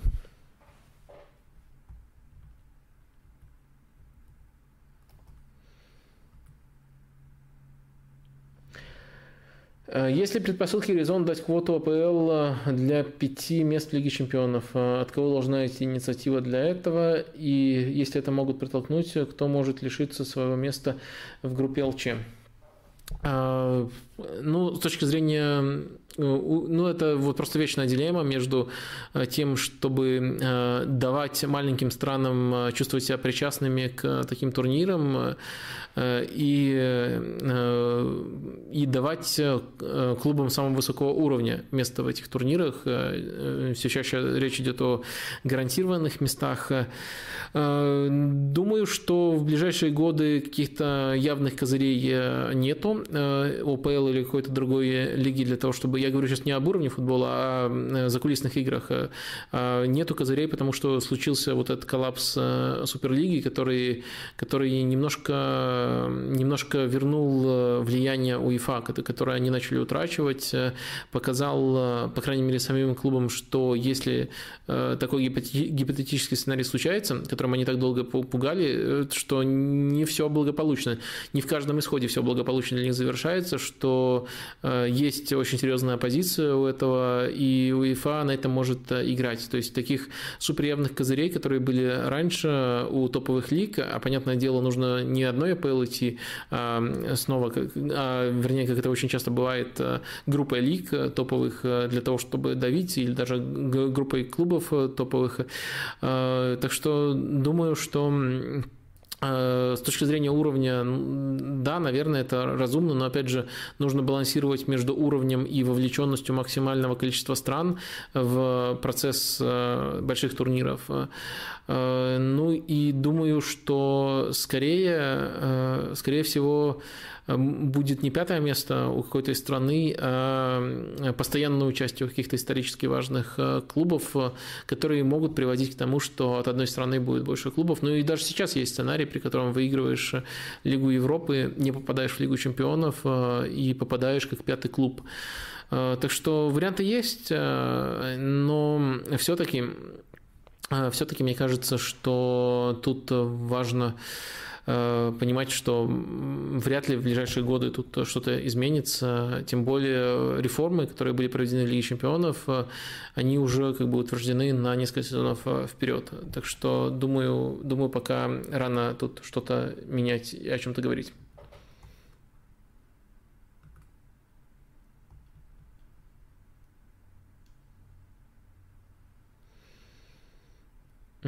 Так. Много у нас поклонников Гави. Тут спрашивают про схему 4-3-3. Бускетс, Де Йонг, Педри и Гави в Барселоне. Гави что, играть в вингеры или просто кто-то из них будет отдыхать? Каждый матч не думаю, что их просто надо ставить в один ряд. Гави и по возрасту может играть намного меньше, и по уровню пока не достиг, э, не, не достиг э, планки, э, на которой сейчас играют те, кого вы перечислили вместе с ним.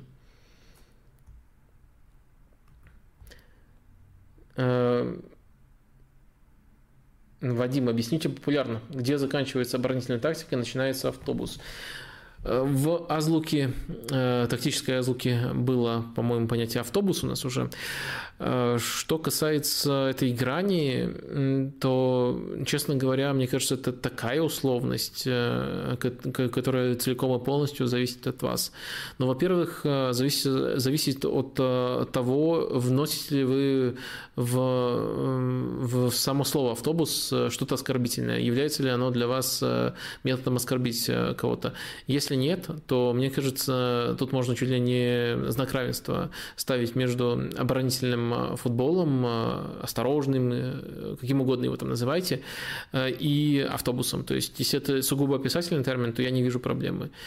Э, ну, если, если оскорбительный для вас термин автобус, э, то, наверное, э, тут можно два фактора выделить. Во-первых, радикальность этого оборонительного подхода. То есть мы можем проследить, какой, какая пропорция действий команды была на ее третье поле. Это очень часто, то есть территориальная картина матча, это очень часто коррелирует с тем, кого мы считаем автобусом, кого не считаем. Хотя могут быть некоторые исключения. Например, если команда играла с мячом очень много, но не могла выбраться со своей третье поле, тоже может быть высокий процент, но в целом э, очень часто это, это сходится. И вот если есть там прямо явная радикальность э, и, допустим, 50% э, действий на своей трети, при том, что вообще на поле три трети, как бы это банально не звучало, но и такая большая пропорция на своей трети, это, конечно, говорит о явном перекосе. Эм, или больше, тем более, э, наверное, вот радикальность играет роль. Ну и думаю, есть все-таки э, склонность э, у людей, если они используют автобус как оскорбительный эпитет, называть таким образом команды, которые могли бы сыграть иначе, Э, но э, играют вот э, в такой манере. То есть, грубо говоря, от того, что ты назовешь Беневента или Асасуну автобусом, ну, не знаю, мне, мне, мне кажется, никому не горячо, не холодно. Но вот если ты назовешь э, припарковавшийся в конкретном матче там Ювентус, Аллегри автобусом, такая практика в начале сезона присутствует, либо Тоттенхэм, Мауриньо, ну или даже Нуну тоже были матчи, э, то э, это уже выглядит, э, выглядит чуть более логично. Но вообще я, я, я, я не люблю рассуждать на такие темы, которые просто сводятся к определениям. Ну, у меня примерно такое видение, надеюсь, никого им не разочаровал. Давайте, наверное, двигаться дальше по э, плану, который я наметил э, в стриме э, по вашим вопросам. И, конечно, очень интересно Снова поговорить про сборную России. Э, два матча как раз-таки в эту недельку уместились. Э, очень много разного, очень много почвы э, для выводов, очень много новой информации, но все еще скорее общее впечатление неоднозначные. Давайте, наверное, по порядку. Матч со Словакией. Думаю, тут уже все сошлись в этом мнении и обсудили миллиард раз, но это дичайший отскок Э, это где-то даже смехотворный отскок, учитывая, что и гол был забит через удачу, и не пропустить э, в, так, в таком сценарии тоже было э, большой удачей для сборной России. И это можно прям подтвердить через все, все, все методы. То есть и по цифрам невероятное преимущество у Словакии, и из хода матча было очевидно, что сборная России не собиралась так глубоко играть, и просто-напросто не работало то, что они пытались сделать в этом матче, и вынуждены они были уже э, прямо по ходу матча адаптироваться. Это действительно очень слабый матч, наверное, самый слабый при э, Карпине, хотя э, там с Мальтой и Кипром были тоже отрезочки такие себе. Но тут практически всю игру можно вот в этот провальный отрезок записать, и разница была в том, как, как, как сборная России барахталась в разных режимах, на разных отрезках этого матча, э, пытаясь не утонуть, и все-таки не утонуть у нее э, чудом, но э, получилось. По качеству игры в этом матче мало положительных аспектов, которые можно выделить. Наверное, если все-таки выделять то я э, зацеплюсь за такую соломинку, как э, контратаки, в которые убегала сборная России в этом матче. Э, я бы обратил внимание на то, что практически в каждой из этих контратак э, присутствовало пять человек, которые, или даже больше, которые очень быстро выбегали и э, которые очень здорово создавали варианты для футболиста с мячом. И это, наверное, можно причислить к общему э, тренду смелого футбола, который нам обещал Карпин. Казалось бы, в этом матче, но это просто, просто антоним э, того, что можно назвать смелый футбол. Но даже в этом матче есть детали, которые можно назвать, можно отнести к этой э, категории. И вот то, как сборная России убегала, каким количеством футболистов, насколько хорошо, вот это мне понравилось. Не все, одну из таких контратак как раз-таки довели до автогола, э, не без удачи, но все-таки. Но э, в целом вот это вот был положительный аспект. Во всем остальном и позиционная оборона, и попытки прессинговать на стартовом отрезке, все, все это, конечно, и количество допущенных моментов, все это, конечно, э, ну, я уже не говорю о, о позиционной атаке, которая просто отсутствовала в России в этом матче. Э, все это, конечно, негативные моменты в, этом, в, в этой э, встрече.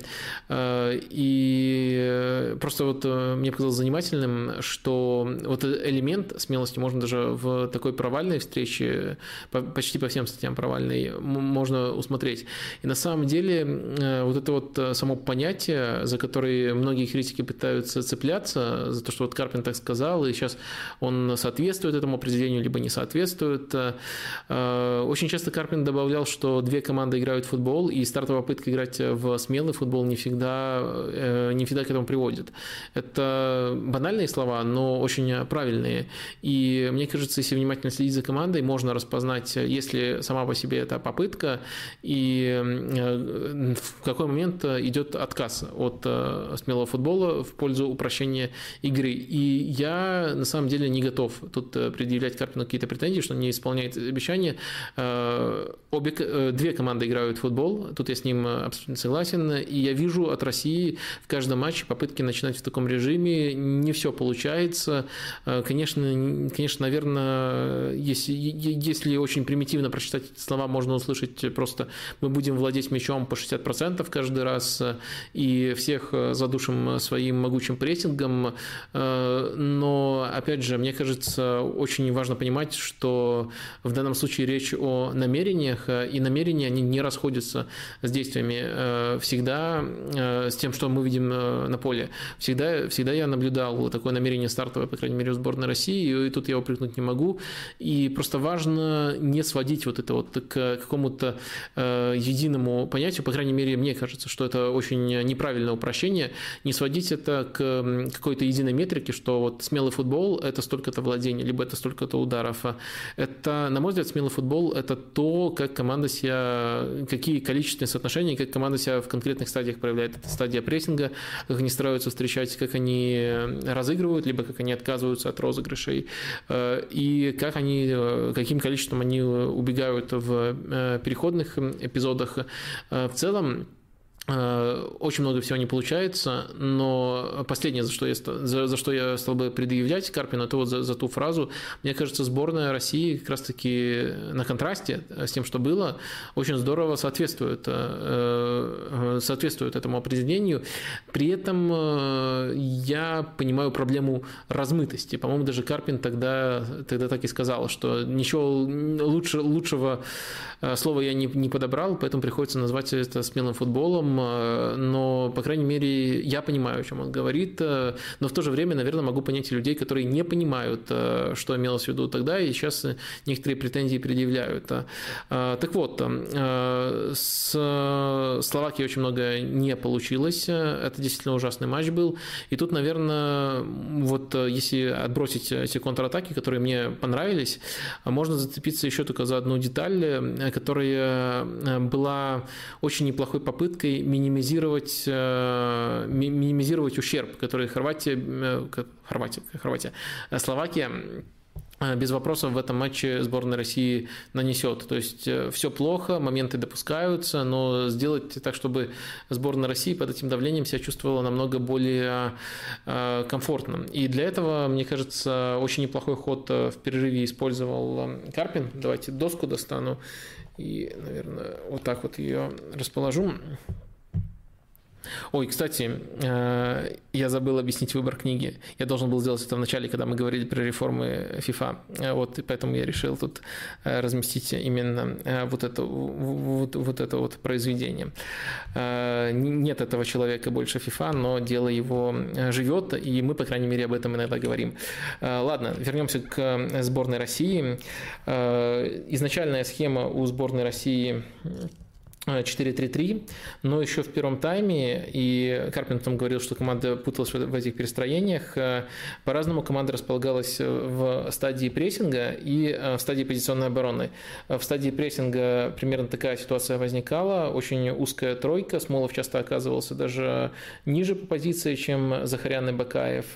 Э, начиналось давление на центральных защитников, ну и дальше тут на самом деле чаще всего этот прессинг проваливался, потому что Куцка и Гамшик э, э, вдвоем пригружали Смолова, и он не совсем э, понимал, не его вина, а то, как здорово разыгрывала Словакия, с кем конкретно ему играть, и Гамшику очень многое позволялось, и дальше уже Словакия здорово закреплялась на чужой половине поля и развивала свои атаки. Так вот, когда Словакия закрепляется, сборная России должна была переходить, и в некоторых эпизодах это получалось, но чаще всего возникала путаница в схему 5-4-1.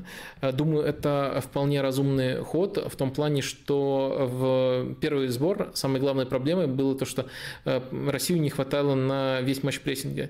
И дополнительная схема, которая помогла бы, помогала бы команде э, пережидать отрезки, когда нет прессинга, она необходима. И вот Карпин еще вот в первом тайме, то есть, по сути, с самого начала э, планировал такие ситуативные переходы, то есть трансформацию. Баринов становится третьим центральным защитником, э, и сборная обороняется с пятеркой в такие эпизоды, именно когда уже э, совершен переход к стадии позиционной обороны. Сама такая схема, как дополнительная опция, мне кажется, хорошим, хорошим ходом, но вот это было заметно, и Карпин потом это повторял, объяснял всем, что все-таки путалась команда, когда нужно было Баринову э, э, опускаться, какие должны расстояния быть в такие моменты.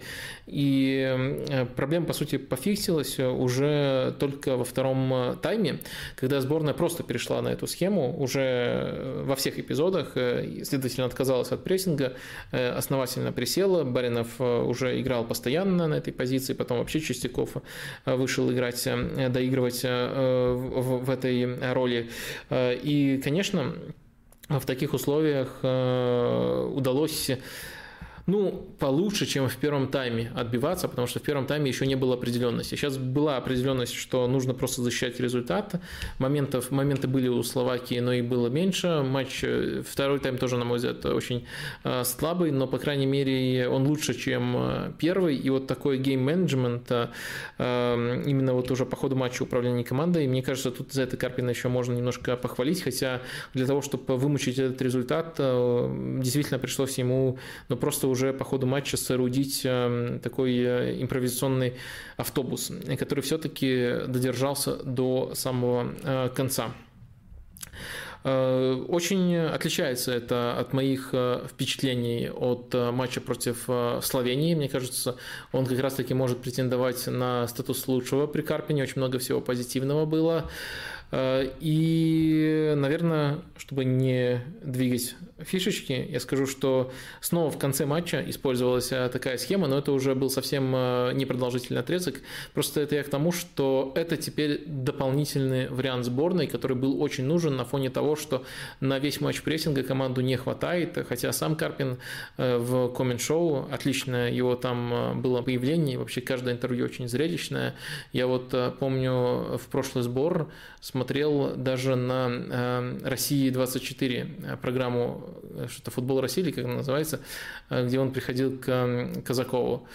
То есть в, во всех местах на него очень приятно смотреть, и всегда есть какие-то содержательные тезисы, которые помогают лучше понимать то, что строится в сборной. Это очень важно, и манера, в которой все доносится, и именно содержательная часть ответов.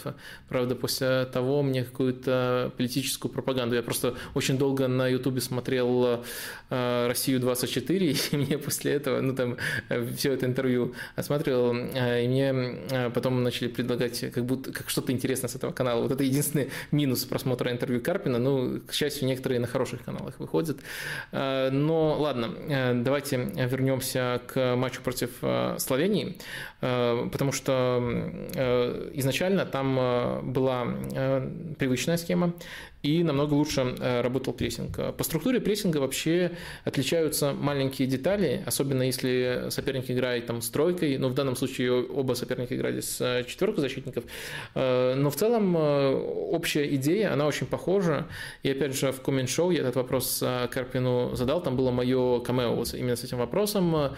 Можно ли это сравнить, с, поскольку мне казалось, что это очень похоже, именно по принципам, как команда располагается и что пытается делать с прессингом тренером э, Ливерпуля э, Юргена Клопа, и Карпин сказал, что действительно такой ориентир э, у него присутствует, но, понятное дело, до него еще надо очень долго развиваться, но как ориентир это можно рассматривать, и сходство, конечно, в том, в насколько узких позициях располагаются вот эти вот два фланговых футболиста, которые играют, по сути, по центральным защитникам соперника. Центральный нападающий может либо оказывать давление на вратаря, либо прикрывать передачу на опорника. Следующая волна достигается уже Э, с осознанием, куда развивается атака, и за счет большого объема работы у фланговых э, футболистов, э, например, Кузяев, Фомин в этом матче, и Баринов помогает своими смещениями в зависимости от того, куда идет атака соперника. И в целом это, это действительно ливерпульская система, которая работает с переменным, с переменным Э, успехом, но идея очень понятная, и против э, Словении это уже работало намного лучше, и до самого конца матча, только в конце уже второго тайма, сборная России вынуждена была присесть, э, и это действительно, действительно неплохой индикатор. Но на этом на самом деле не ограничилось все, потому что при Карпине еще очень интересно следить и за теми формациями, которые команда пытается, опять же, все это очень сыро, это на уровне идей. Э, это нужно рассматривать. Это может быть не, незаметно с первого взгляда, но э, это в то же время и не выдумано. Я могу это э, подкрепить конкретными эпизодами, где ну, не может быть совпадением, что футболисты располагаются именно так. Структура была в позиционных атаках у сборной России интересная в этой встрече. В этом матче Бакаев вышел на левом фланге, и мне кажется, это не случайным. Был его перевод в, в, в эту зону. Вообще, мне кажется, он очень сильно всех удивил в этот сбор. Я так смотрел, когда его объявили вместо Рифата против Словакии в стартовом составе. Столько хейта он поймал, но в том матче он был одним из лучших. На пространстве здорово себя проявляет. Это его стихия. И отработал тоже как надо, на мой взгляд. Но тут его перевели на левый фланг. Мне кажется, это, для, это было сделано именно для соблюдения э, структуры в э, позиционных атаках. Э, о чем я говорю? При позиционных атаках сборная России оставляла тройку защитников. То есть Кудряшов, который был левым защитником в этом матче, он оставался в тройке, Сутармин создавал ширину на одном фланге, следовательно, Бакаев на другом, часто они оказывались на одной линии. Миранчук мог располагаться уже ближе к опорной, потому что Сутармин на этом фланге создавал ширину, и очень неплохие возможности возникали для комбинации, особенно учитывая, что еще могут очень активно врываться в опорную зону соперника и Фомин, и Кузяев. То есть идея позиционной атаки, она тоже в этом матче у России прослеживалось. В общем, что я, наверное, могу подытожить? Э, смелый футбол, если правильно понимать, это понятие есть. В каждой стадии у сборной России э, есть э, достаточно четкая структура. И структура прессинга, и структура розыгрышей четкая, но пока что сырая. Наверное, это тоже можно все-таки можно все-таки э, считать э, чем-то обнадеживающим. Э, ну и матч против Словакии был ужасным, против Словении был весьма хорошим. Хотя вот очень много обсуждения прессинга, розыгрышей, но не забываем, что голы там были забиты со стандартов. Это то, над чем работает Виталий Кафанов в сборной. Наверное, его как скрытого героя этой победы можно отметить, даже, может быть, побед, потому что его основная специализация – это как раз-таки работа с вратарями, и снова невозможно не согласиться с тем, что его выбор был оправданным. Конечно, тут можно строить разные теории, сыграл ли бы, сыграл ли бы Гильерми лучше, хуже, э, и э, в целом мне это немножко показалось э, странным. Выбор лучшего на данный момент вместо того, чтобы Эм, следовать логике, что ты в прошлый раз выбрал Гильерми, он тебя не подвел, и нужно дать ему еще один э, шанс из-за этого, поскольку ну, он э, безупречно э, в первых матчах отстоял, но, видимо, логика немножко другая, и эта позиция может широко меняться, но снова, мне кажется, этот выбор, выбор оправдался. Э, и э, в целом его тоже э, невозможно не похвалить. Так, если говорить о моих впечатлениях, то более-менее я их изложил от игры сборной. Как вы видите, мне очень интересно следить за сборной России, далеко не всегда такое было. Это, наверное, тоже впечатление, которое нужно проговаривать, что она помимо, помимо тактического, тактического интереса представляет еще какой-то эмоциональный интерес. Я думаю, если мне, человеку из Беларуси, она настолько интересна и настолько приятна, то болельщикам непосредственно, которые всю жизнь болеют за сборную России при любом тренере, э, это вдвойне приятно именно с точки зрения эмоций. Э, но вот поделившись собственными впечатлениями, наверное, еще э, несколько вопросов рассмотрю через несколько проблем рассмотрю через ваши вопросы. Э, спрашивают э, тоже очень напрашивающаяся тема про повязку. Это атовизм, либо что-то сакральное. Э, Судармин достоин. Честно говоря, я согласен тут полностью с Карпиным и с его аргументацией, с его отношением к повязке. Мне кажется, это во всех командах очень переоцененная фигня, и лидеру команды, причем лидер разного типа команд будет присутствовать, но Э, как-то это привязывать к капитанской повязке, вернее, даже, э, мне кажется, внутри футбольного мира это давно уже не привязывается к капитанской повязке, но когда всякие болельщики, журналисты пытаются что-то объяснять, они упоминают это как, переме... как важный фактор, кто капитан, э, и также снабжают этого футболиста какими-то дополнительными качествами, э, которыми, которыми в команде может обладать не только он. Мне кажется, это не совсем рационально, такое разделение, такое перевознесение э, именно в лидерских качествах одного футболиста над остальными. Мне кажется, вот это неправильно именно в осмыслении футбола. Внутри футбола, мне кажется, к, к этому давно уже относится как к какой-то ненужной ерунде. И опять же, я напомню, если кто-то вдруг не посмотрел, надо посмотреть вам обязательно э, в коммент-шоу, как, как все объяснял э, Карпин. Э, формулировка у него была финальная такая, что на турнире сборных, если Россия попадет, будет выбран один капитан. Сейчас и команда очень сильно меняется, и не нужно вообще переоценивать эту штуку. И сами футболисты захотели вполне понятные аргументы. И опять же, не забываем, из какой культуры Карпин происходит, испанская футбольная культура, где тоже к повязке нет нет какого-то э, нет какого-то поклонения капитанской повязки, там просто футболист, который дольше всех в команде находится, носит капитанскую повязку.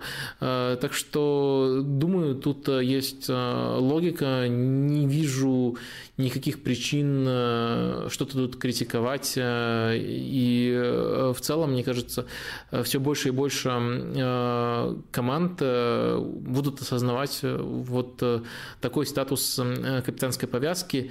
Э, в некоторых командах она нужна, но нужна не как э, атрибут лидерства, а как э, дополнительный козырь при переговорах, когда ты хочешь удерживать какую-то свою звезду, неважно, какой он лидер, либо не лидер, капитанская повязка, ну, как какой-то, какая-то переменная еще может играть роль, но вот это вот деление, упрощение, мне кажется, оно всегда было переоцененным, а в последние годы вообще от него стоит отказаться.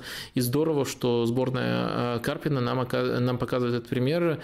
Ну и на всякий случай, опять же, если вы вдруг пропустили это, если это выпало из вашего информационного фона, то это далеко не первый такой случай, даже на уровне сборных. Тита тоже очень активно ротировал капитанов. Об этом Слава Палагин написал, по-моему, первым именно он у себя в телеграм-канале, вспомнил, вернее, потому что такого-то открытия нету. То есть эм, э, возмущаться этому, э, это, по-моему, категорически неправильно и даже немножко бредово. Так.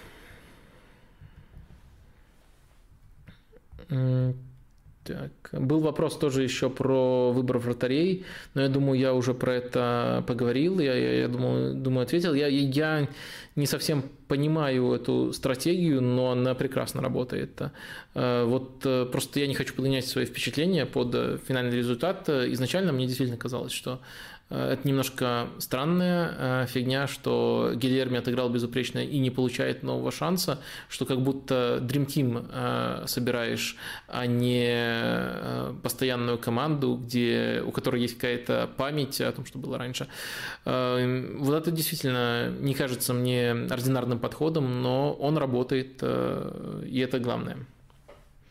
Причем э, работает не, не только по результату, а действительно футболист, которого выбирают на эту позицию, э, оба раза играл очень-очень здорово.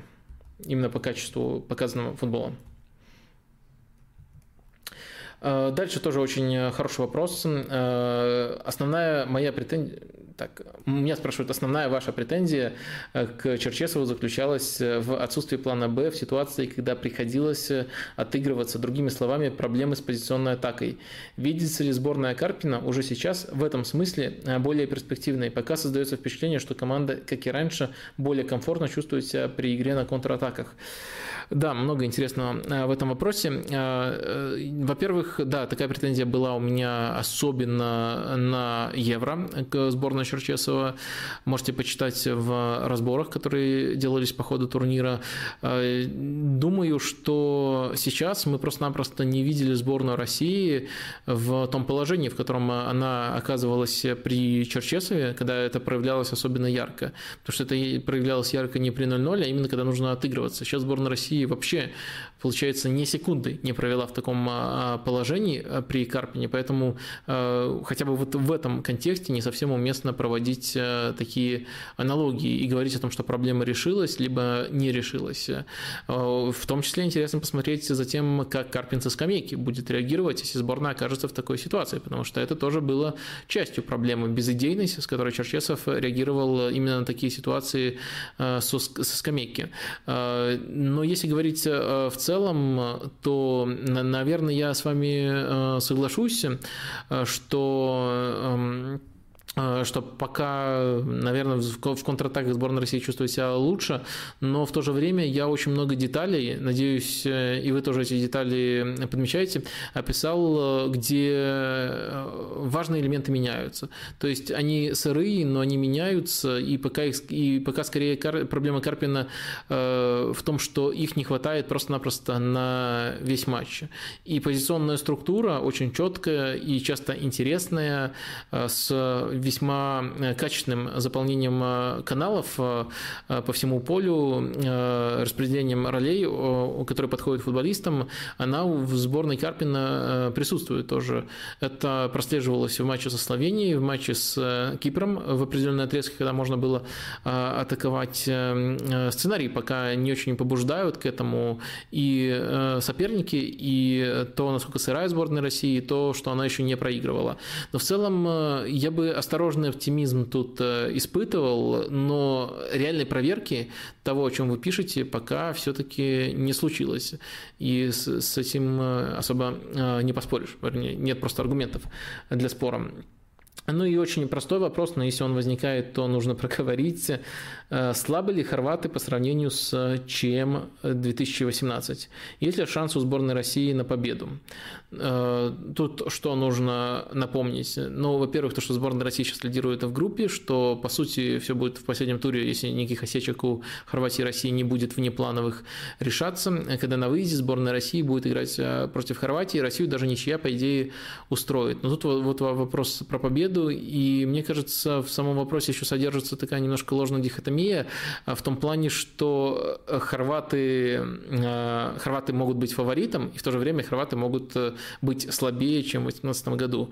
Если выделять какую-то одну проблему, которая тянет их вниз, и в которой они явно слабее, чем в 2018 году, то, конечно, до позиции нападающего Манджукича больше нету, и найти постоянное решение Хорватия не может. И банально с реализацией испытывает огромные проблемы, потому что со Словакией они создали достаточно моментов э, и могли и могли запросто выиграть этот матч, но вот из-за реализации не довели э, все до конца. Э, это первое. Ну непосредственно то, что нападающего, который по профилю подходил бы этой команды, не, нету тоже проблемы, которая отражается на качестве игры не только на реализации.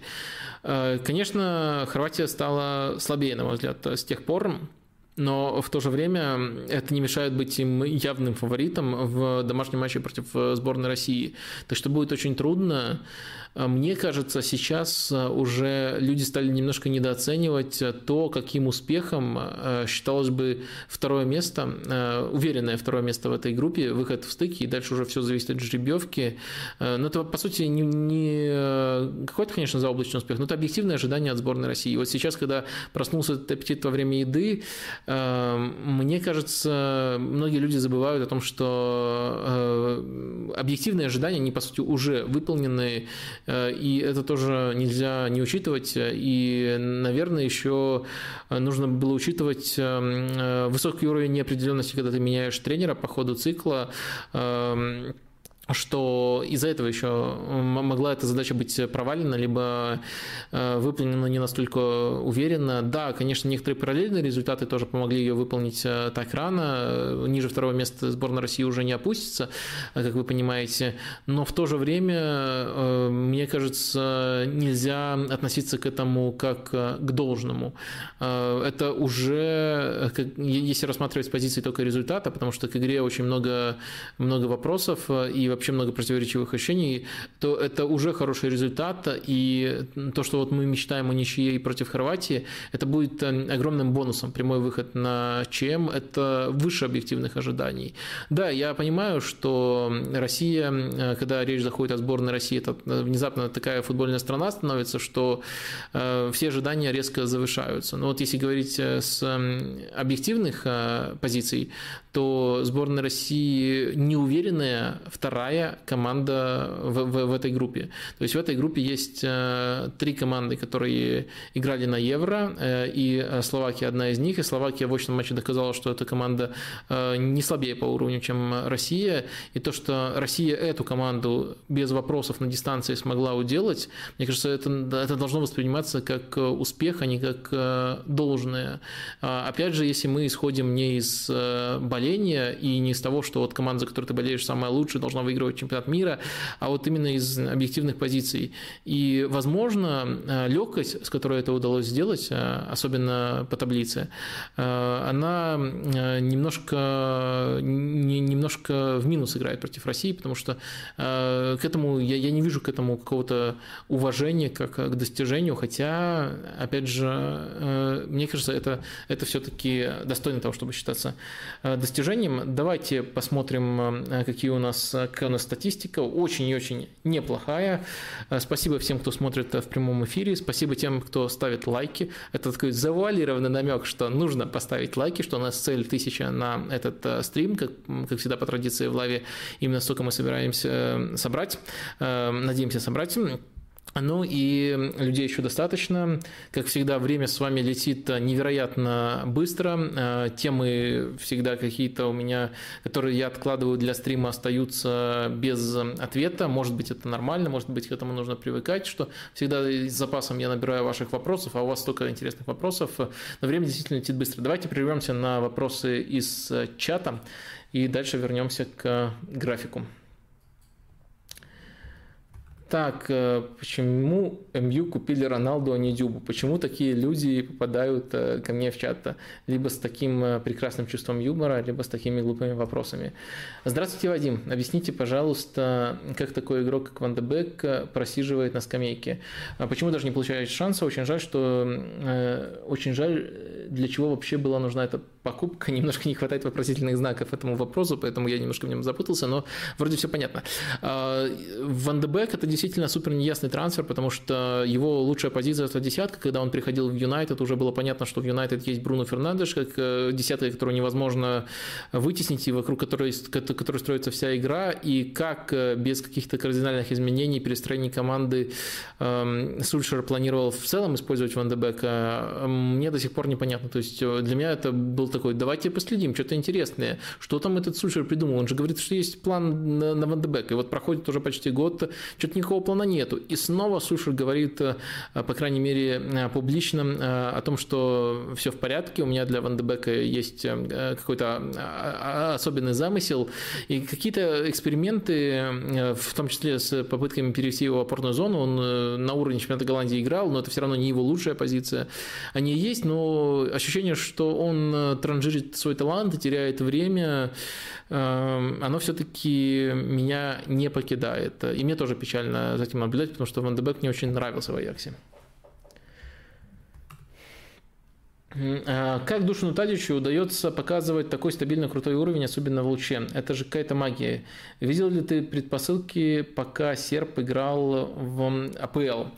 А, но предпосылки были, по-моему, а, Тадич а, из той редкой категории футболистов, которые делали покер из голевых передач.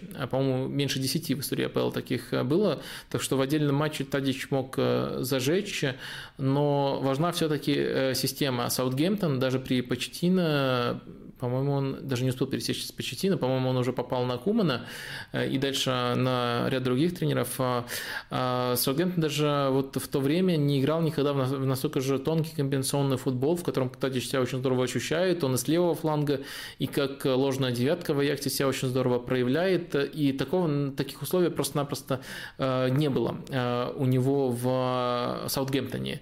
А предпосылки, наверное, кроме вот конкретных вспышек, и в целом даже в Саутгемптоне он играл круто, но не настолько круто, потому что его уровень в Аяксе – это уровень, э, с которым можно попасть в номинанты на золотой мяч. Вот в эту тридцатку, если там удачно сходится сезон у Аякса, э, такой, такой лидер, такой уровень э, может его туда привести. Конечно, в АПЛ такой стабильности он не показывал, хотя тоже был очень хорошим игроком.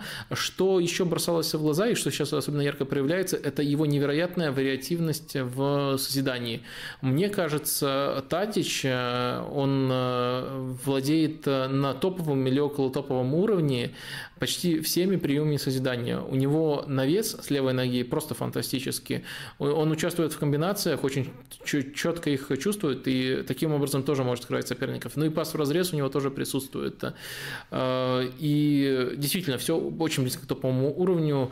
А, если нужные условия такому футболисту создаешь, то, мне кажется, он будет раскрываться, причем в Аяксе сама э, система помогает ему раскрываться. То есть не важна конкретная позиция, а важен тот футбол, в рамках которого он существует. И сразу разных позиций, с левого фланга со смещениями, э, и с позиции ложной девятки он играет э, просто фантастически. Практически каждый раз, когда я натыкаюсь на его матч, это, это невероятный уровень, и, возможно, возможно, тут такой парадокс а, есть. С одной стороны, Аякс помогает его признанию, потому что помогает раскрываться его талантом. С другой стороны, Аякс немножко сковывает его признание, потому что это периферийная лига, и далеко не каждый сезон Аякс доходит до полуфинала Лиги чемпионов а, по пути, вынося на Сантьяго Бернабеу Реал Мадрид. По какому непопсовому игроку АПЛ скучаешь, кроме Холдена? Я, я, я просто я, я не успею так быстро вспомнить э, игрока, за которым, на котором я скучаю. Конечно, я скучаю про, по Санти э, Касорле, но это, наверное, все-таки попсовый игрок. Э, наверное, так быстро все-таки не, не, не найду нужного футболиста, чтобы вам по-настоящему так по-настоящему уважительно ответить, то есть проанализировав все варианты, выбрав лучше. Но я зачитал, потому что ценю, ценю, что есть люди, которые знают о моей любви к э, великому Стюарту Холдену. А, привет, Вадим, спасибо за крутой стрим, как всегда. Э, спасибо, вы мне льстите. Ваш любимый игрок в Ньюкасле. Э, попробую заванговать. Альмирон угадал. Я, я особо не задумывался, кто мой любимый игрок в Ньюкасле, но э, претендентов все-таки несколько. Я называл э, Сан-Максимена, ну, это слишком банальный был бы ответ, поэтому, наверное, от него нужно уйти. Мне кажется, как э, нереализованный талант, а как футболист очень большого потенциала заслуживает э, определенного упоминания Джонджа Шелви, но все-таки не могу сказать, что он как персонаж мне прямо симпатичен. В итоге мне, наверное, пришлось бы выбирать между Шером и Фернандесом, Федерико Фернандесом. Но если говорить о последних сезонах, то Шер все-таки лучше. Наверное, вот он будет моим любимым футболистом в Ньюкасле.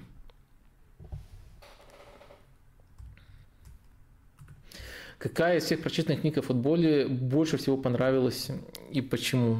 Ну, наверное, а, наверное, книга «История футбольной тактики» Джонатана Уилсона. Не знаю, в русском, по-моему, ее так перевели, на английском она называется «Inversion the Pyramid», а, потому что она больше всего на меня повлияла, повлияла на формирование моей э, любви к этой теме и на то, чтобы потом уже самостоятельно развивать. Понятное дело, она э, скорее дает э, такие исторические ориентиры, а не какие-то глубинные знания, которые непосредственно при анализе матча применяются, но она очень очень завлекает, и вот, наверное, э, из-за влияния, которое она косвенным образом э, оказала на, э, на все, что я ценю в футболе, наверное, она все-таки должна упоминаться в первую очередь.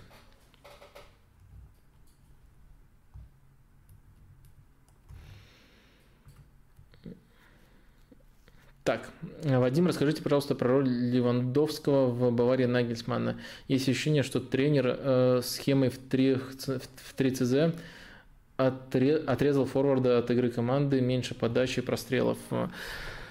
Э, роль э, вообще Бавария очень э, плавно переходит от Нагельсмана, от Флика к Нагельсману, и действительно были матчи, где Бавария выходила в три центральных защитника, но именно потому, как она развивает атаки, это не сильно отличалось от того, как Бавария развивает атаки, когда она играет в четыре центральных защитника, но перестраивается по по ходу конкретных эпизодов.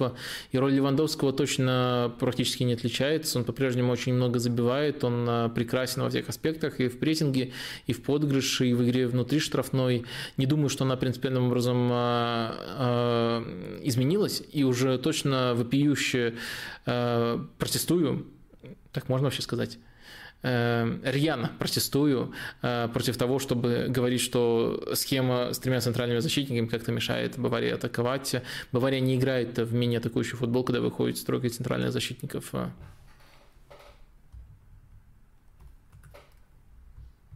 Добрый день, Вадим. Как вам кажется, что изменилось в игре лица по сравнению с прошлым сезоном? Почему не задался старт сезона? Э, ну, мне кажется, тут все достаточно банально. Э, наверное, можно выделить э, три фактора. Первый, ну, а почему нам не начать с самого менее значимого? Это Келвин Филлипс, который поздно приехал, который долго набирал форму. Это важный очень игрок для лица, и прямой замены ему все-таки нету, и он немножко сейчас не, не, не в нужных кондициях пребывает. Тогда наберет, думаю, все будет в порядке. Второй момент, в некоторых матчах просто-напросто не повезло с реализацией. И третий момент, календарь достаточно трудный, и в больших матчах э, Лидс и в прошлом году преимущественно лажал. Причем это может э, по-разному проявляться, либо непосредственно по результатам, либо э, в матче против Сити, где они выиграли, но придали свой стиль. Про это сам Билс очень ярко рассказывал и был недоволен качеством игры в, в, в тех матчах. То есть календарь, реализация и наверное, все-таки Philips тоже как отдельный фактор должен быть упомянут.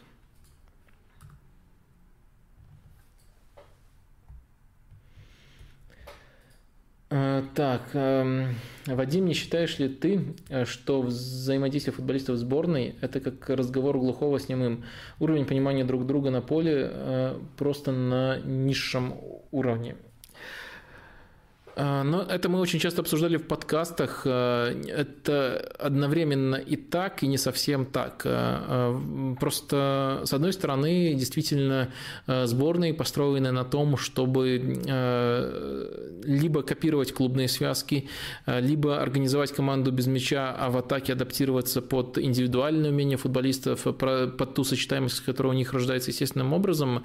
И в большинстве случаев это действительно так, но и тренеры ведь не дураки, я не понимаю, что под это нужно адаптироваться. И да, это не такой высокий уровень, как э, в клубах, не в плане футболистов, которые выходят на поле, а в плане именно командных механизмов. Но, с другой стороны, есть еще некоторые исключения, потому что сборная Испании, сборная Бразилии, они вполне выглядят как э, клубные команды. И действительно, вот в этих случаях даже не до конца ты можешь этот парадокс разобрать, но все-таки это показывает таким эмпирическим э, способом, что этого все-таки возможно тоже достигать. И думаю, думаю, тут все-таки нужно этот ракурс тоже рассматривать, хотя он более редкий, чем примеры, где этого взаимодействия категорически э, не хватает. И определенное упрощение тактики есть, конечно же, на уровне сборных.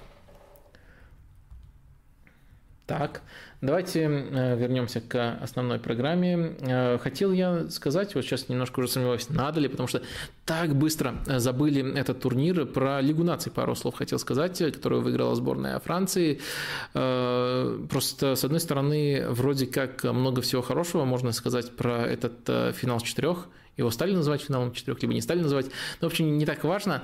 А, получились матчи, на самом деле, все очень э, хорошими. И, наверное, это то, что нужно... Э, во-первых, по-моему, это не оригинальная моя мысль, это то, что, э, то в чем сходятся практически все.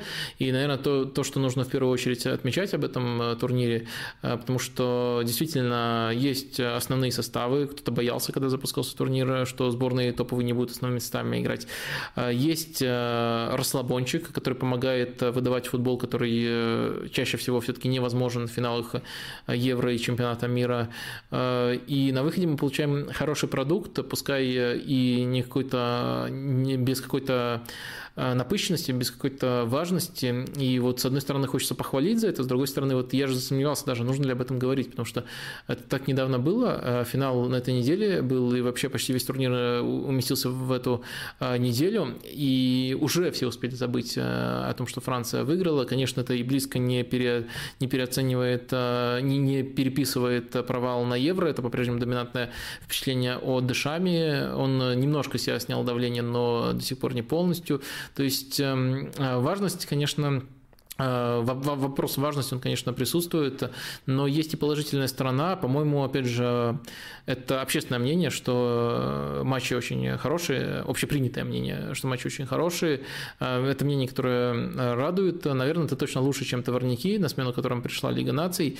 Но в то же время, э, вот, по-моему, очень показательно, как быстро это тонет в информационном потоке. И, наверное, второй вопрос, если все-таки начал говорить про это, коротко проговорю, который который сформировался этим турниром. Э, является ли сборная Испании сильнейшей сборной мира? Очень часто меня спрашивали, даже, может быть, не сегодня, а вот э, в разных формах э, по ходу недели. Мне кажется, с одной стороны, сборная Испании подтвердила все комплименты, которые получила на Евро на этом турнире. Они действительно очень здорово именно играют в футбол. Дальше могут разные детали складываться в их пользу, не в их пользу, в том числе детали, которые потом очень очень агрессивно обсуждает весь э, интернет э, по поводу там было сайт, не было офсайда, хотя э, тут скорее нужно обсуждать правила, а не сам эпизод. Ну, ну так ладно, как я отвечу на этот вопрос? Я считаю, что турнир укрепил позиции Испании по качеству игры, но не думаю, что они могут считаться сильной, сильнейшей сборной мира. Во-первых, потому что все-таки есть Бразилия, которую я в нашем последнем подкасте по сборным поставил стояла выше, тогда были про это споры с Игорем, э, и все-таки я готов на, на, на этом стоять, хотите подробнее можете открыть тот подкаст. Э, и второй момент, все-таки я не считаю, что Испания прямо в двух матчах э, смела соперников и, допустим, не выиграла из-за везения. Мне кажется, с Францией, понятное дело, они играли первым номером, играли в позиционный футбол, но там не было какого-то кардинального перевеса по моментам. Э, Все еще есть проблема нападающего, который пытается решать ложной девяткой Луис Энрике, и не всегда эти решения оказываются по-настоящему полезными, то есть вариативность их минимум необходима сборной Испании на, на этих позициях. Конечно, команда развивается, Энрике, мне кажется, топовым тренером, но я бы такой вывод не, не делал. Тут два мотива. Есть еще более сильная команда, и второй мотив – финал, он не был убедительным. Я не считаю, что Испании как-то жутко не повезло. Считаю, что игра была равной, но это как раз-таки, если мы спрашиваем, является ли Испания сильнейшей в мире, это как раз-таки повод усомниться, а не повод укрепиться в этом мнении. Наверное, можем двигаться Дальше и про Диего Симеона хочется немножко поговорить, и потому что были ваши вопросы, и потому что он очень классное интервью дал, а, там один кусок меня особенно зацепил, прямо навеял воспоминания о очень похожих словах Пепа Гвардиолы. Симеон сказал, что даже когда он ходит в кинотеатр, он э, не может долго смотреть фильм, и на какой-то минуте фильма уже начинает думать о том, кого нужно использовать, Каре или Феликса в атаке. То есть он не может полностью выключиться от футбола, и, конечно, конечно, Гвардиола тоже э, об этом говорил, даже не Гвардиола, а, по-моему, Мане Стиарт, один из его помощников, он называл это правилом 30 э, минут, что э, даже когда Гвардиола 30 минут не, не говорит о футболе с ним, даже когда с ним пытаешься умышленно не говорить о футболе так долго, замечаешь, что через вот этот вот период времени Гвардиола начинает уходить в какой-то транс, где, понятное дело, думает о футболе, и так, такое помешательство именно близкие ему люди очень часто выделяли. У Семена тоже есть эта черта, и вот эм, просто-напросто, не знаю, э, просто из категории «обнимемся, бро», или как это называется, даже, не знаю, я их понимаю, мне тоже очень нравится, у меня тоже есть это, это такой, не знаю, как это называть, эм, комплекс качества, достоинства, недостаток, э, э, и когда я встречаю людей, пускай даже заочно, которые, которые точно так же живут в этом мире, мне, мне просто почему-то приятнее жизни. Может быть, я не такой ненормальный, как изначально э, думал. Э, э, но помимо этого еще были ваши вопросы про Семена, тоже достаточно интересные, достаточно содержательные. Давайте один из них рассмотрим. Э, Насколько Диего современный тренер? Не в плане наличия в его команде модных тенденций, вроде коротких розыгрышей, разных видов прессинга или смешанных ролей, а в плане именно качества игры в понятных на сегодня метриках. В чем его чит-коды и фишки, позволяющие уже порядка 10 лет держать некую надежную планку? А, с одной стороны, я вот собирался а, ответить, э, то, что, безусловно, Семен – это супер топовый тренер, и как раз-таки а, планка, которую он относительно ожиданий держит на такой высокой дистанции, это лучший аргумент в его пользу, и можно, безусловно, привести очень много таких субъективных, но важных свидетельств о том, насколько детально он подходит к построению абсолютно каждой оборонительной ситуации, Э, по сути, это то же самое, та же самая детальность, которой э, Гвардиола, Тухель э, и прочие адепты позиционного футбола строят позиционную атаку. То есть такие же мелочи у Семена отрабатываются ну, только в другом полюсе в защите, и это, мне кажется, должно впечатлять не меньше. Конечно, позиционная атака, и, по-моему, все тренеры в этом мнении сходятся, это более трудная стадия, чем позиционная защита, но когда ты настолько детально и настолько лучше остальных работаешь над конкретной стадии, и так сильно, э, скажем так, э, твоя система преображает э, футболистов, которые, может быть, индивидуально не так сильны в этой стадии, это, мне кажется, заслуживает невероятного уважения, и в этом заключается топовость Симеона. Но, с другой стороны, тут было упомянуто слово в метриках именно, то есть не в модных штуках, а в метриках. Можно ли где-то проследить это, если мы все-таки берем метрики метрики, на которые принято ассоциироваться, то они пока чего-то не распознают. Это скорее проблема метрик, а не Симеоны в командах Симеона. То есть, конечно, есть и элемент где-то, ну, не обязательно фарта, а может быть очень сильной вратарской подготовки, потому что буквально каждый сезон, ну, может быть, один год только был в качестве исключения, там у Облака, у любого его предшественника, начиная еще с Дехея в Атлетика, он невероятно сильный, и это неправильно было бы называть просто везением. То есть по метрикам это то, что тянет Атлетика вверх относительно качества игры, но все-таки это так часто повторяется, что это часть работы, которую проделывает тренерский штаб Симеона, и это нужно учитывать. Это вот самое очевидное, например, расхождение между тем, чего может быть незаметно в, ну, грубо говоря, модели ожидаемых голов и в модели, которые основаны не на ударах, но тоже э, пытаются оценивать доминирование, тоже атлетика там недооценен. Но, конечно, безусловно, в самых ярких успехах присутствует и доля фарта, которую тоже можно было увидеть и непосредственно э, глазами, и некоторые ситуации, безусловно, атлетика даже по ходу прошлой чемпионской гонки не контролировал. Там э, на последних минутах такие вещи иногда случались, в том числе там, с незабитыми пенальти и разными другими сценариями. То есть кое-что просто банально сходится, и без этого такие сказки. А чемпионство Атлетика, на мой взгляд, это сказка. Э, то есть если брать разрыв в э, особенно стартовой базе, то есть когда приходила Симеона между Реалом Барселоной и Атлетико, и то, как, как они поднялись, и даже сейчас, если брать разрыв э, между ними в ресурсах, это все равно сказка, если Атлетика выигрывает титул. Наверное, без таких совпадений они невозможны, но они тоже все-таки присутствуют, их тоже как фактор нужно учитывать. Ну и объяснив некоторые субъективные аспекты того, что я считаю топовым в Симеоне, объяснив то, чего мы, может быть, еще в его топовости не понимаем и не можем перевести в цифры, наверное, нужно добавить, что еще все-таки те модные штучки, которые вы перечислили, они у Симеона не догматично, но присутствуют. То есть буквально каждая из этих вещей когда нужно врубать этот режим, и это тоже то, что может теряться на э, общем э, фоне цифр. То есть, э, когда команда очень гибкая, и весьма неплохо себя проявляет в рамках этой гибкости, кое-что может э, ускользать от э, общей картины, э, которая выявлена в первую очередь выделять крайности команды, которые всегда в чем-то конкретном выделяются. Вот эта гибкость, она тоже присутствует как один элемент. В итоге такой запутанный ответ получился. Ну и важно, что вопрос заключался вот именно в очень конкретных вещах, потому что если бы просто был про топового Симеона, то я бы, не сомневаюсь, ответил один из моих моих любимейших тренеров. А, Клоп, Венгер, Симеоне. Э, недавно меня просили, ну как недавно, несколько лет назад меня просили составить э, именно любимчиков своих, э, список, такой камин сделать, кто входит в этот список. Вот я их включил, попытался объяснить. У каждого свои, для, для включения каждого из них у меня свои были мотивы. Можно найти этот, этот мини-текст на sports.ru, но Семена мне очень нравится. Надеюсь, э, надеюсь, это не повлияло на мой ответ, и я э, достаточно объективно на этот вопрос ответил.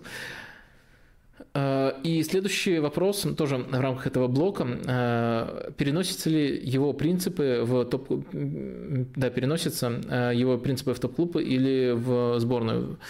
Тут э, ко всему сказанному, э, ну, понятное дело, если эта топовость истинная, то она должна переноситься. Я бы только добавил один аспект, э, который и сам Симеон держит в уме, делая свой следующий шаг, и очень многие люди, которые близко с ним контактировали, тоже озвучивали. Конечно, это язык. То есть для Симеона важна и в тактической стороне, и в психологической очень важна его мотивационная способность, его способность мотивировать.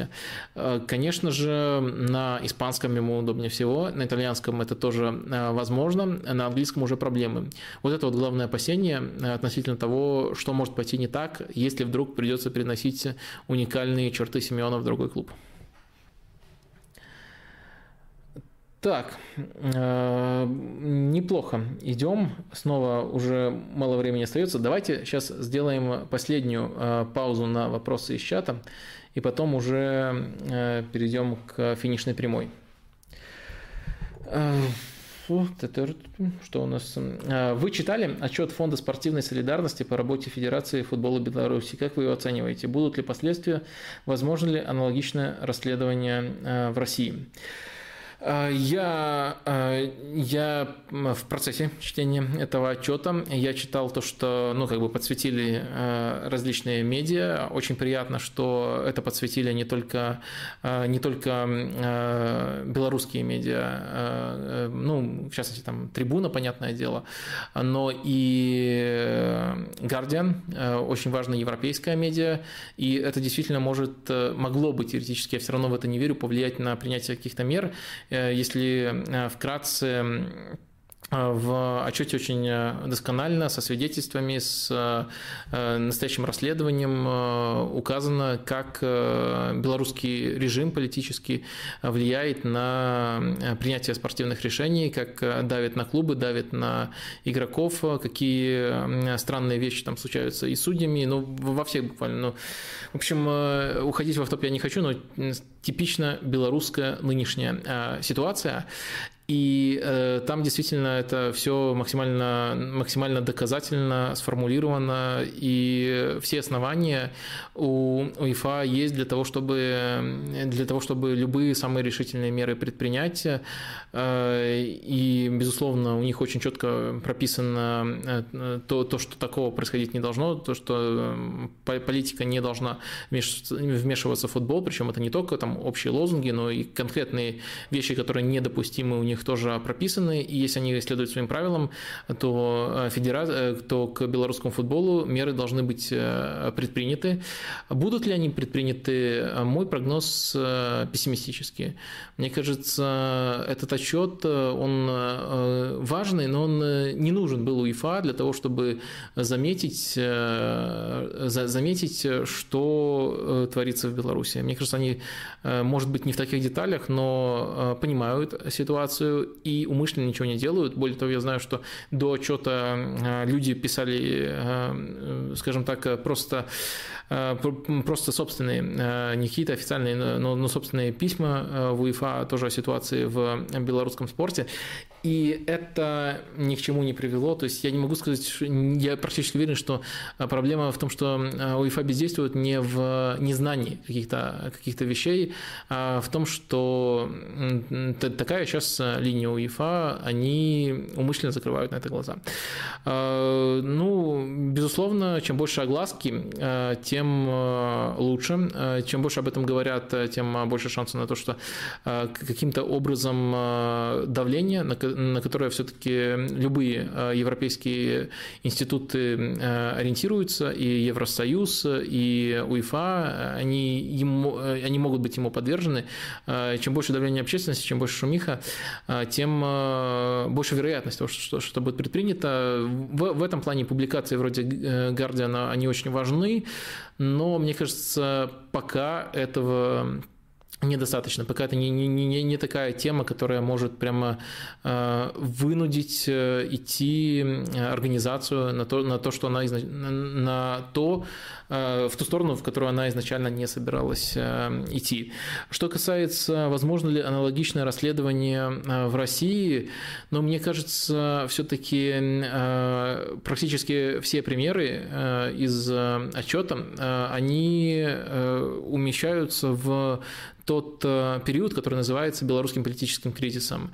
Э, в России э, такая жесть еще не настала. То есть очень много разных вещей можно найти о там, российском футболе, приятных, неприятных, но я думаю, и 10% того, что изложено в, в отчете про российский футбол, рассказать просто-напросто не получится, потому что этого пока не присутствует. Мы не можем этого выдумать. Так что пока именно такое расследование в России, я думаю, невозможно, пока нет для него почвы. Если следующего стрима не будет, вы знаете почему. Но я вроде максимально э, корректно высказался просто о фактах э, и Ладно, короче, фиг с ним. Если захотят, то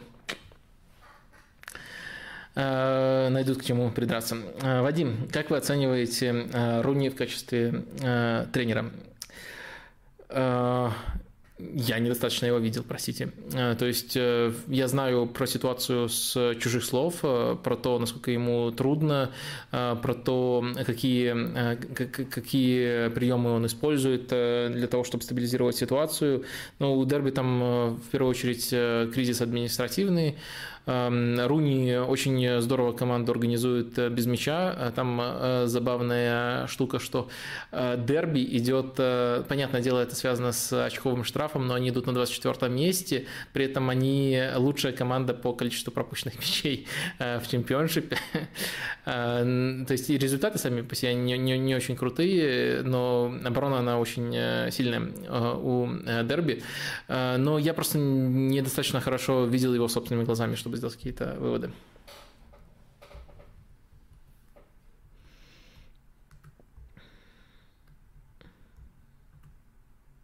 Стоит ли Месси попробовать силы в Ньюкасле? Ну, вроде это обсудили. Э, не, не такого масштаба трансферы будут э, делаться в Ньюкасле, как мне кажется.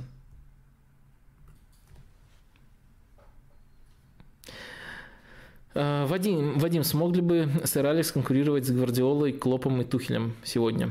Это интересный вопрос. Э, мне кажется, мне кажется, что э, если бы а, Фергюсон никуда не уходил, то смог бы. То есть э, то, насколько он знает лигу, насколько у него отлажены э, все, э, все механизмы, это ему давало бы преимущество, которые даже такие топовые тренеры не всегда смогли бы перевесить своим тактическим гением. И то, как Фергюсон адаптировался к разным эпохам, я думаю, к этой он адаптировался бы, в том числе по плане, в плане современных штучек, появился бы у него, допустим, Пеп Линдерс, э, переманил бы Клопа в качестве ассистента, потому что ассистенты, как я уже вспоминала, они всегда очень большую роль играли у э, Фергюсона, и думаю, если бы он не упускал контроль над Манчестер Юнайтед ни на каком этапе, то смог бы конкурировать э, и адаптировался бы.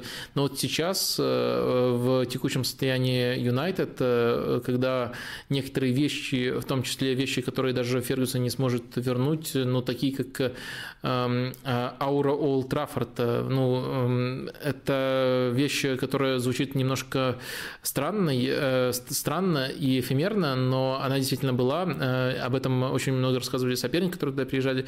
Но сейчас такого страха этот стадион не внушает. И просто сам по себе приход Фергюсона обратно, он не вернет. Вот, вот эм, как минимум это обстоятельство, таких мелочей очень много. В общем, ответ, чтобы не растягивать этот вопрос на долгие-долгие годы, мне кажется, если бы никуда не уходил, то смог бы. Если бы вынужден был вернуться сейчас, то не смог бы.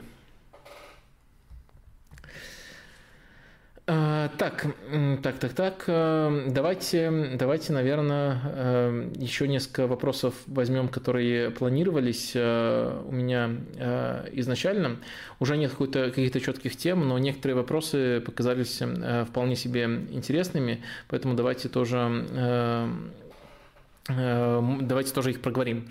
Э, первый достаточно общий, но э, интересный. Это про критерии. Э, как, как можно определить топ-тренеров? И дальше в вопросе развивается мысль о том, вообще можно ли, можно ли сформулировать, кто такие топ-тренеры в, в отрыве от обстоятельств, в которых они оказываются. То есть можно ли сказать, что условный Гвардиола просто как тренер сильнее Черчесова? Или все слишком сильно привязано к командам? Мне очень сильно нравится эта сама по себе формулировка вопроса, то, каким, каким направлением мысли он задается. Я тоже себя на очень схожих мыслях ловил, и, по-моему, я в одном из стримов уже об этом э, это косвенно затрагивал. Я действительно считаю, что, по-моему, я это на примере Сульшера затрагивал, что Сульшер мне не кажется сильным тренером, но это сильный тренер конкретно для МЮ в, с конкретным тренерским штабом, вот конкретно в клубе, где еще у него есть Э, с которым у него есть еще э, связь по игровой карьере. Э, и так можно сказать о многих. То есть правильно, конечно, для большинства тренеров использовать шкалу топовый для конкретного клуба или хороший для конкретного клуба, плохой для конкретного клуба. Иногда даже это не конкретный клуб, потому что вот вы сейчас можете подумать, что речь только там о футболистах, которые как-то ассоциируются с этим клубом. Это может быть набор обстоятельств. То есть какой состав он унаследовал следует, насколько это соотносится с его взглядами, как комплектуется эта команда. И мне кажется, для большинства тренеров эта шкала все-таки применимый, от нее никуда не уйти. Но, конечно, я считаю, все-таки есть объективный пул э, топ-тренеров, э, вернее, э, есть железный пул топ-тренеров, из которого, которые уже в, таких разных условиях себя показали, что ниже ожиданий они ни в одном клубе, наверное, не, не, не, будут работать, а часто еще будут поднимать на пару ступенек выше своей команды. Ну, это, как правило, проверенные топы, там, Гвардиола, Клоп, Тухель, Конте, думаю, все же Симеона с оговорочкой на язык. Э, и можно, я думаю, еще продолжать этот список. Как всегда, я кого-то забуду, пытаясь импровизировать. Э, но я думаю, вы понимаете суть, что есть такой узкий пул, где работает какая-то своя шкала, вернее, где шкала вообще не нужна. А для остальных я абсолютно согласен с этой формулировкой из вопроса. Очень важен контекст, конкретная ситуация, в которую он попадает. И, конечно, абсолютно логично использовать формулировку «хороший, плохой тренер» для такой-то команды. Проделал хорошую работу, топовую работу, ужасную работу вот в э, конкретных условиях. Э, Причем очень интересно погружаться в, даже в неудачные опыты каждого конкретного тренера и пытаться как-то их э, спроецировать на другие обстоятельства, то есть задуматься, что он пытался сделать, из-за каких позиций, из-за каких игроков или из-за каких элементов, которые присутствуют присутствовали в клубе, э, у него это не получилось, э, и, следовательно, э, может ли у него в другом месте эта же затея сработать с другим результатом. Мне кажется, часто ответы в зависимости от клуба очень разные, и, конечно, вот эта вот последовательность при подборе, при выборе клуба с позиции тренера, при подборе тренера с позиции клуба, она очень важна. Вот мне просто понравился этот вопрос, поэтому решил тоже ему определенное время уделить. А дальше есть еще такой вопрос. Скажите, пожалуйста, верно ли рассуждение о том, что вымирание позиции классической десятки обусловлено активным развитием относительно нового понятия полуфланг, а также тем, что в современном футболе роль плеймейкера все чаще берут на себя центральные защитники и опорники? Ох, давайте по порядку. С одной стороны, тут очень интересное явление раскрывается, а, смерть классической десятки, и с этим а, нельзя не согласиться. Действительно, представители этой роли все реже встречаются в футболе и все чаще вынуждены адаптироваться. А с другой стороны, э, тут э, очень э, разный спектр причин приведен, которые могут быть не вполне точными, на мой взгляд.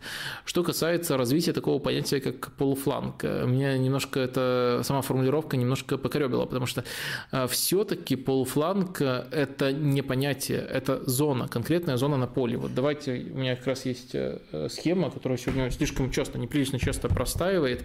Не очень много было вопросов где она была нужна. А, грубо говоря, полуфланг – это конкретная зона, она всегда существовала. Вот, вот, вот это один полуфланг, вот вот второй полуфланг. А, вот так можно его прочерчивать э, э, хоть до, до упора. Это вот конкретное пространство. То есть э, в нем оперировали и классические десятки, когда они туда отходили.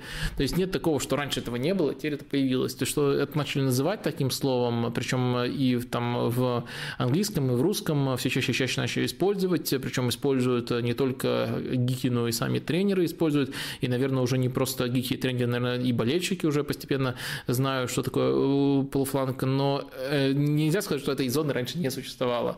Э, Ее могли иначе называть, там, грубо говоря, зона инсайда, еще как-нибудь, не, не помню, честно говоря, и от страны зависит еще, как ее называли, но она всегда присутствовала, то есть это не может быть причиной того, что Э, десятки вымирают.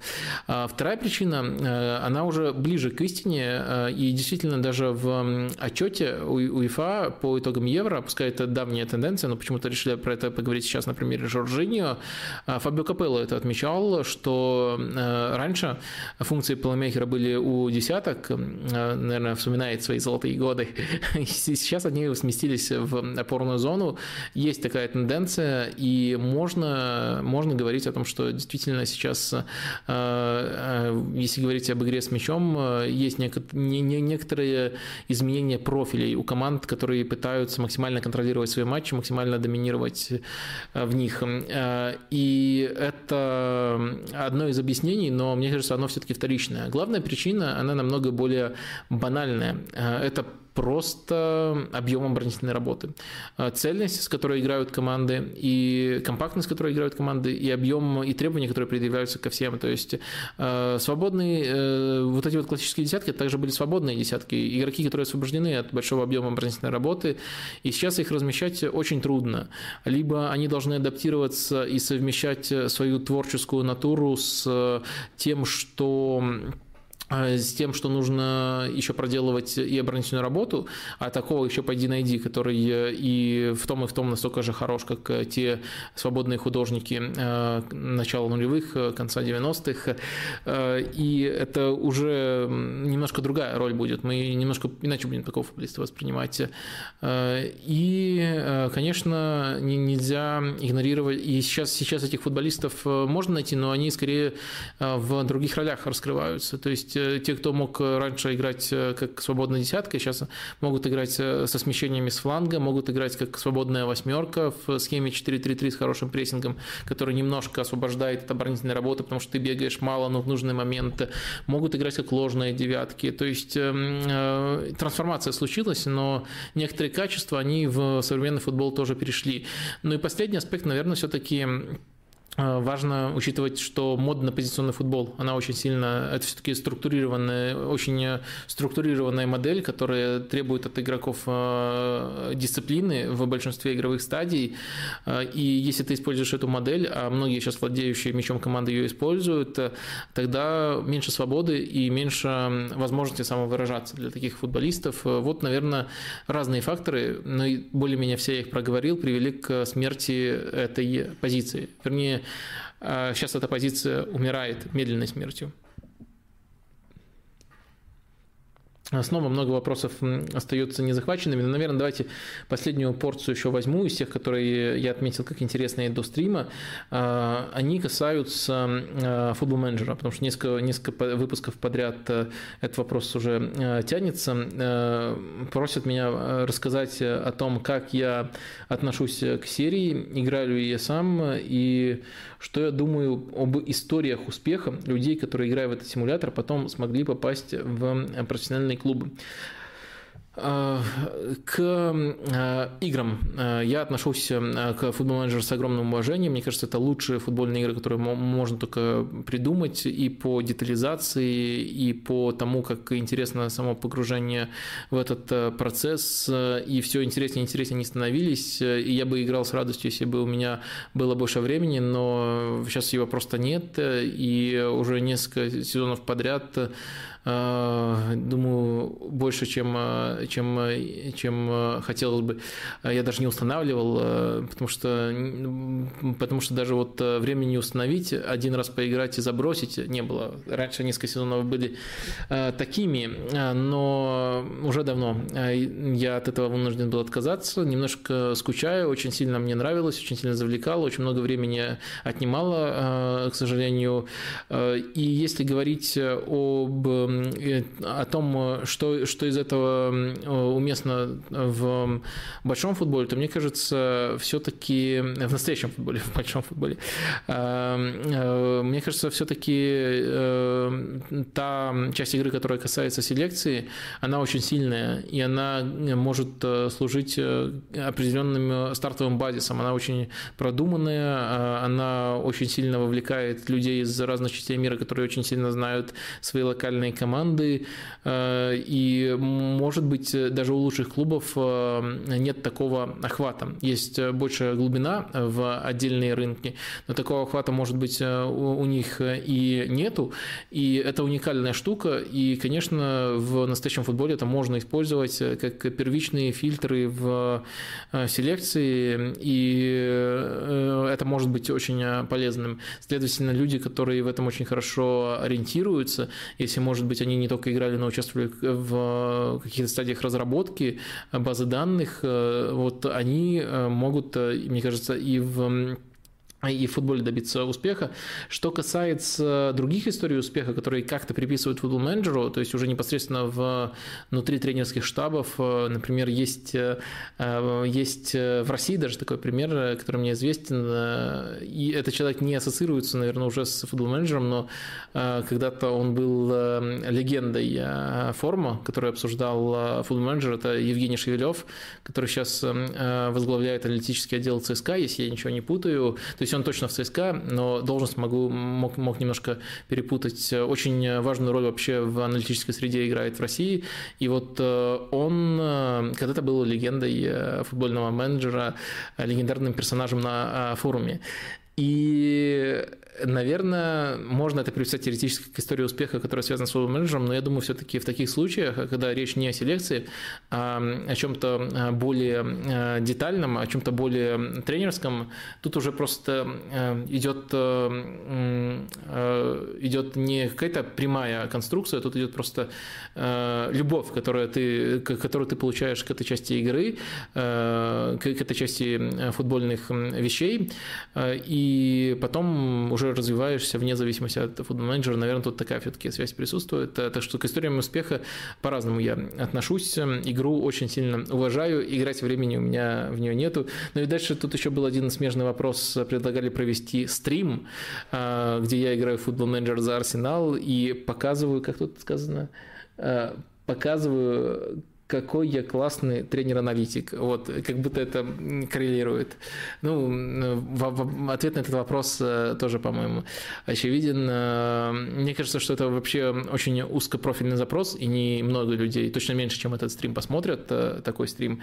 И думаю, все-таки у меня времени это банально не хватит, чтобы еще освоить какие-то фишки новых менеджеров футбольных и новой части футбол менеджер и еще стрим запускать. Все, теперь точно у нас финишная прямая. Засиделись мы сегодня тоже очень-очень э, долго. О, а вы даже без моих напоминаний уже подобрались к тысяче, буквально 11 лайков осталось, и количество вас э, практически не уменьшается, 550. Э, для, для третьего часа это просто прекрасный показатель. Спасибо самой крутой аудитории на YouTube. Добивайте до тысячи, я уверен, что она уже никуда не ускользнет вот э, очередной такой наглый запрос. И переходим уже к рубрикам. Думаю, думаю э, на сегодня этого будет уже э, достаточно. Четыре рубрики у нас, как вы помните. Первая из них, наверное, самая трудная на этой неделе. Это игрок недели, а футбола ведь неприлично мало было. И я сборные, как вы знаете, смотрю очень избирательно. И даже если их смотреть более детально, то все равно глаза разбегаются, за кем конкретно следить. И куча куча непоказательных матчей. Э, ну, наверное, тут эм, слишком будет там э, большой, э, большой перекос э, в сторону сборной, за которой все мы с вами чуть более плотно следим, я бы оказал, я, я бы выделил влияние, которое Даниил Фомин оказал на сборную России. То есть разница, на которую он повлиял между матчами против Словакии и Словении. Он, напомню, вышел против Словении в центре полузащиты и, мне кажется, провел невероятно сильный матч и улучшил игру сборной России абсолютно во всех стадиях. То есть не, не, не вытащила в одиночку во всех стадиях, нужно правильно все-таки эти слова трактовать, а улучшил э, на какую-то, на, на какую-то пропорцию в абсолютно каждой стадии. О чем я конкретно говорю? Во-первых, э, то, что у сборной России принципиально иначе на другом уровне держался и продвигался мяч. Все-таки, когда э, был центр с Ерохиным против Словакии и не было еще Головина, мне кажется, это было одной из проблем. То есть это было не первичной проблемой, но какие-то передышки у сборной России могли бы быть, если бы чуть лучше э, работала э, именно тройка центральных полузащитников, э, и Фомин частично компенсировал те, те вещи, которые сборная решилась, потеряв Головина. Ну, во-вторых, его участие в прессинге. Очень здорово он работал, особенно когда сборная России все-таки пыталась прессинговать повыше. Это неудивительно. В «Динамо» Сандер Шварца у него для него это постоянное требование. Э, вообще, мне, мне кажется, что учитывая вот этот опыт, который у него есть в похожей прессинг-системе, его вообще нужно было и раньше подтягивать, и больше использовать, и надеюсь, что он получит больше шансов, в том числе по этой причине. Ну и, наконец, его непосредственное участие в атакующих действиях, его фирменные рывки в штрафную мог вполне он и забить. Мне кажется, что очень сильный матч он провел индивидуально, и еще сильнее это выглядит на контрасте с тем, что было э, в очень э, похожей команде, но без него. Э, думаю, не надо все, всю трансформацию сводить к нему, потому что и соперники абсолютно разные, и Миранчук тоже появился, но очень важный вклад в это внес именно Фомин, то, что он вышел в центре полузащиты, и за это я его признаю игроком недели. Напомню, это символическая премия вручается неочевидному герою недели. То есть не обязательно лучший игрок недели, это неочевидный игрок, э, которого я конкретно хочу таким образом поощрить. Давайте пойдем дальше и в тактической азлуке, это наша вторая рубрика, поговорим про такое понятие а, нестандартное. У нас просто тут буква «Д», и многие предлагали доминирование. Кстати, если я, я, я понял это, эту отсылку, но если вы все-таки посмотрите, это такой очень местечковый мем, а, немножко из-за этого он меня бесит. Э, ну, это конкретно в русскоязычной среде. Артета, доминирование. А, это, мне кажется, очень сильно связано с тем, как э, переводят э, его слова какие акценты берут заголовки, и уже начали даже сами новостники на разных сайтах, в том числе на спорте, э, подыгрывать публике. То есть специально, даже если это не было главной темой, даже если это было э, в абсолютно понятном контексте, специально это вытаскивать заголовок, чтобы все потом шутили на эту тему. В Англии все-таки нет такого помешательства э, на этом меме, но мне вот тут предлагали доминирование на букву «Д», но я все-таки другой термин, более важный не с точки зрения там, юмора футбольного, а с точки зрения именно игры. А я бы хотел поговорить про дриблинг. А, дриблинг, понятное дело, очень может употребляться в очень узком контексте, то есть конкретное действие, когда ты проходишь с мячом соперника. То есть в русском есть аналог обводка, но я бы хотел в более широком контексте об этом поговорить, именно как о тактическом явлении, потому что даже Йохан Кроев, который все-таки предпочитал игру в пас, он выделял дриблинг дриблинг именно как э, тактический элемент, как тактический инструмент хаоса, то есть э, та переменная, которая может расшатать э, тактический рисунок матча в одну из сторон. И думаю, сейчас это тоже вполне актуально, и в этом плане неплохо бы систематизировать дриблинг именно как тактический элемент, каким он бывает, как, как он работает, и этим, я думаю, мы сейчас и займемся. А, сначала я бы, наверное, хотел э, сказать э, про, э, возможно, самый недооцененный вид дриблинга, но невероятно важный, потому что за него даже не всегда засчитывают обводки. Это диагональный дриблинг. Вот если вы видели, если вы видели, то есть я, я допускаю, получается, что есть люди, которые могли не видеть Эдена Азара или Анеля Месси. Неправильно сказал. Ключевой прием, очень важный прием для Азара и Месси – это диагональный дриблинг, дриблинг. Диагональный дриблинг, сейчас давайте, наверное, чтобы было более наглядно, это вот такое фирменное смещение, если с э, правого фланга, то вот такое от Месси, если с левого такое от Азара. То есть, э, по сути, без продвижения, но он важен тем, как он даже без э, прямых обводок собирает на себе игроков, заставляет всю команду реагировать на движение этого футболиста, создает свободные зоны. И из-за того, что футболисты стягиваются на него, из-за того, что чтобы соблюдать компактность, другая часть э, команды тоже, тоже реагирует на это движение, и, следовательно, самые разные варианты возможны в случае, если игрок, который использует этот прием, если игрок, который использует прием, может сохранить мяч и грамотно им э, распорядиться. Ну, двух э, супермастеров этого приема, я думаю, я вам уже э, назвал, и мне кажется, это недооценено, потому что это не ведет вот к каким-то ярким приемам, непосредственно даже иногда к обводкам не ведет, но как эм, элемент для того, чтобы вскрывать соперников, для того, чтобы создавать им трудности по цепочке, это очень важная штука, и это нужно, безусловно, держать в уме. Следующий вид дриблинга, о котором я хотел бы поговорить более подробно, это дриблинг в изоляциях. Его нужно тоже, мне кажется, категоризировать как отдельную группу, потому что это тоже именно тактический инструмент. То есть, что происходит? Наверное, тоже потребуется доска команда э, может создавать изоляции абсолютно умышленно. Э, каким образом это делается? Это делается через э, то, что большое количество футболистов собирается в одной части поля, и соперник вынужден это реагировать, и дальше следует через дальний пас, перевод на сторону поля, где игрок под изоляцию остается, у которого есть качество для того, чтобы обыгрывать один в один. И, следовательно, поскольку тренер, который этот прием отрабатывает, отрабатывает, понимает, что на изоляцию выводится игрок, который э, в ситуации один в один превосходит э, соперника, э, который, который противостоит ему на фланге, это тоже может расшатывать оборону и таким образом приводить к моментам. Мне кажется, это тоже именно тактический элемент.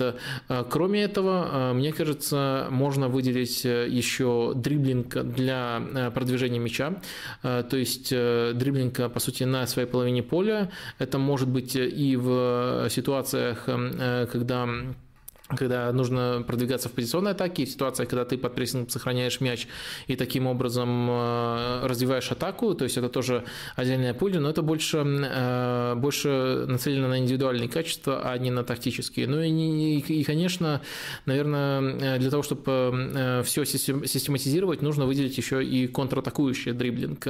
Э, это дриблинг, когда у тебя есть пространство, и когда тоже нужно обыгрывать оппонентов, но именно на пространстве в ситуациях эм, э, быстрых атак. И э, мне кажется, э, что говоря о дриблинге, нужно, во-первых, держать в уме, что есть разновидности дриблинга, которые являются именно тактическим инструментом, есть, которые являются индивидуальным. И нужно еще об игроках, мне кажется, чуть более подробно говорить, чем мы говорим сейчас. То есть пояснять конкретно, в каком типе дриблинга этот игрок хорош, либо недостаточно хорош. К сожалению, сейчас к этому понятию относятся вот как к такой слишком узкой, э, э, узкой штуке и не всегда проговаривают детали. Э, я думаю, я надеюсь, что те детали, которые я проговорил, заставят вас относиться к этому понятию в таком чуть более широком контексте и, следовательно, таким же образом пытаться изучать футболистов, их сильные и слабые стороны. А, идем дальше. А, футбольная рекомендация недели. Это а, исследование, очередное исследование Гира Жордета, профессора если не путаю, норвежского, скинул ссылочку в, э, в чатик, э, который занимается, и лучше всех, наверное, в мире футбола занимается э, темой сканирования поля, то есть повороты головы для того, чтобы впитывать информацию, как часто игрок это делает, он считает и частоту, и то, какие решения после этого принимаются, и его исследования на эту тему, они достаточно давно известны, и они постоянно обновляются, очень широкий массив данных собрал он, и вот в этой э, цепочке в Твиттере он э, и дает очень много кросс-ссылок. Я э, некоторые изучил, некоторые еще буду в процессе изучать интересные таблицы на основании своих достаточно больших впечатляющих выборок, потому что все это собиралось буквально вручную, данные по разным футболистам на большом количестве матчей, как часто они сканируют поле. И очень много, конечно, можно всего интересно, даже просто посмотрев основные графики его выделить, но еще лучше переходить по всем ссылкам, ссылкам, э, которые, внутри которых есть еще дополнительные ссылки, и там действительно интересные исследования. Мне, по крайней мере, очень интересно в таком копаться, еще не осилил полностью тему, поскольку цепочка Твиттера сегодня, буквально появилась. Но некоторые э, интересные вещи, конечно, уже сейчас можно заметить. Э, это не в первый раз всплывает, но Хави Хави, но это же просто божество в плане сканирования поля, и эти исследования, они просто показывают, насколько это важно для него элемент, и насколько он превосходил абсолютно любого футболиста в, э, ну, по крайней мере, обсчитанной истории игры э, в этом аспекте. Но э, это просто какой-то невероятный уровень. Ну и, конечно, вспоминается история самого Хави, как, как ему дали прозвище в Барселоне девочка из фильма «Экзорцист». Но у нее тоже там голова из-за спецэффектов крутилась. И вот Хави за его главный прием тоже вопрос сейчас в свое время дали. И это подтверждает эти, эти наблюдения непосредственно уже на большом массиве данных через цифры. Это и очень важный прием, и частота у Хави была просто запредельная. Второй момент, который прямо сразу хочется поговорить, может даже немножко проговорить или даже немножко съязвить, это, конечно же, тупой бегунок Мбаппе. Вот тупой бегунок Бапе, как многие пишут, э, который провалился на Евро, если смотреть футбол не глазами, а чем-то другим. Э, он оказывается, если говорить о сканировании поля, и, кстати, э, это прямо очевидно, если следишь за ним, и если даже если просто изучаешь то, как он находит пространство, он же по действию внутри штрафной, где пространства очень мало, он рекорды в современной истории футбола переписывал уже в таком возрасте. Вот этот тупой бегунок Мбаппе э, сканирует поле э, чаще в два раза, чем э, усредненный показатель для нападающего в АПЛ. То есть это хороший уровень нападающих в АПЛ, и в два раза чаще Мбаппе сканирует, чаще, чем любой другой нападающий в принципе. Просто если сравнивать вот этой средней точки, то его превосходство относительно других игроков в этой позиции становится совсем пугающим, совсем понятным. Ну и, например, чаще, чем великий интеллектуал Андреа Пирл. И Андреа Пирло на совершенно другой позиции играл, и тоже делал это невероятно часто, и тоже в топе игроков присутствует, там немножко Лэмпорду и Джерарду уступает, но Мбаппе ну, Мбаппе это, это, просто, это просто э, фантастика, и это то, зачем нужно следить. И это теперь уже не просто э, это такая интерпретация, вы смотрите внимательнее и не называйте его тупым бегунком. Это конкретные вещи, которые уже проверили, и которые вы можете тоже, если вам интересно, э, если вам интересны поиски истины, перепроверить, а не, а не, а не просто вот плодить стереотипы. Но меня, конечно, бесило, потому что мне, когда Мбаппе так называли, потому что не, не, у меня нет к нему какой-то особой симпатии, просто есть объективное понимание, что это невероятные э, топище, и просто из-за того, что у него есть э, э, уникальная скорость, из-за того, что он самый, наверное, быстрый игрок в мире сейчас, считать, что у него нет других качеств, но это же такой бред, и вот это меня действительно немножко подбешивало, поэтому немножко я тут съязвил. Ладно, там еще очень много всего интересного, изучайте самостоятельно, ссылочку я вам предоставил. Это футбольная рекомендация недели. И э, не футбольная рекомендация недели я решил, что можно э, что-нибудь э, лайтовое в этот раз скинуть. Я порекомендую вам мой любимый канал юморной, канал со скетчами. Там скетчи на английском языке, это канал э, Джулиан Олки. Э, можете посмотреть. Вы, наверное, видели, это YouTube многим подкидывал видео про объяснение пандемии себе из будущего себе из прошлого. Да, вот такой там сюжет был. Это, это, это очень смешно, но все остальные видео, которые выходят нам на канале, тоже очень классные. Давно уже подписался, больше года слежу, и мне действительно нравится вот такой э, тонкий э, канадский юморок, хорошие э, скетчи.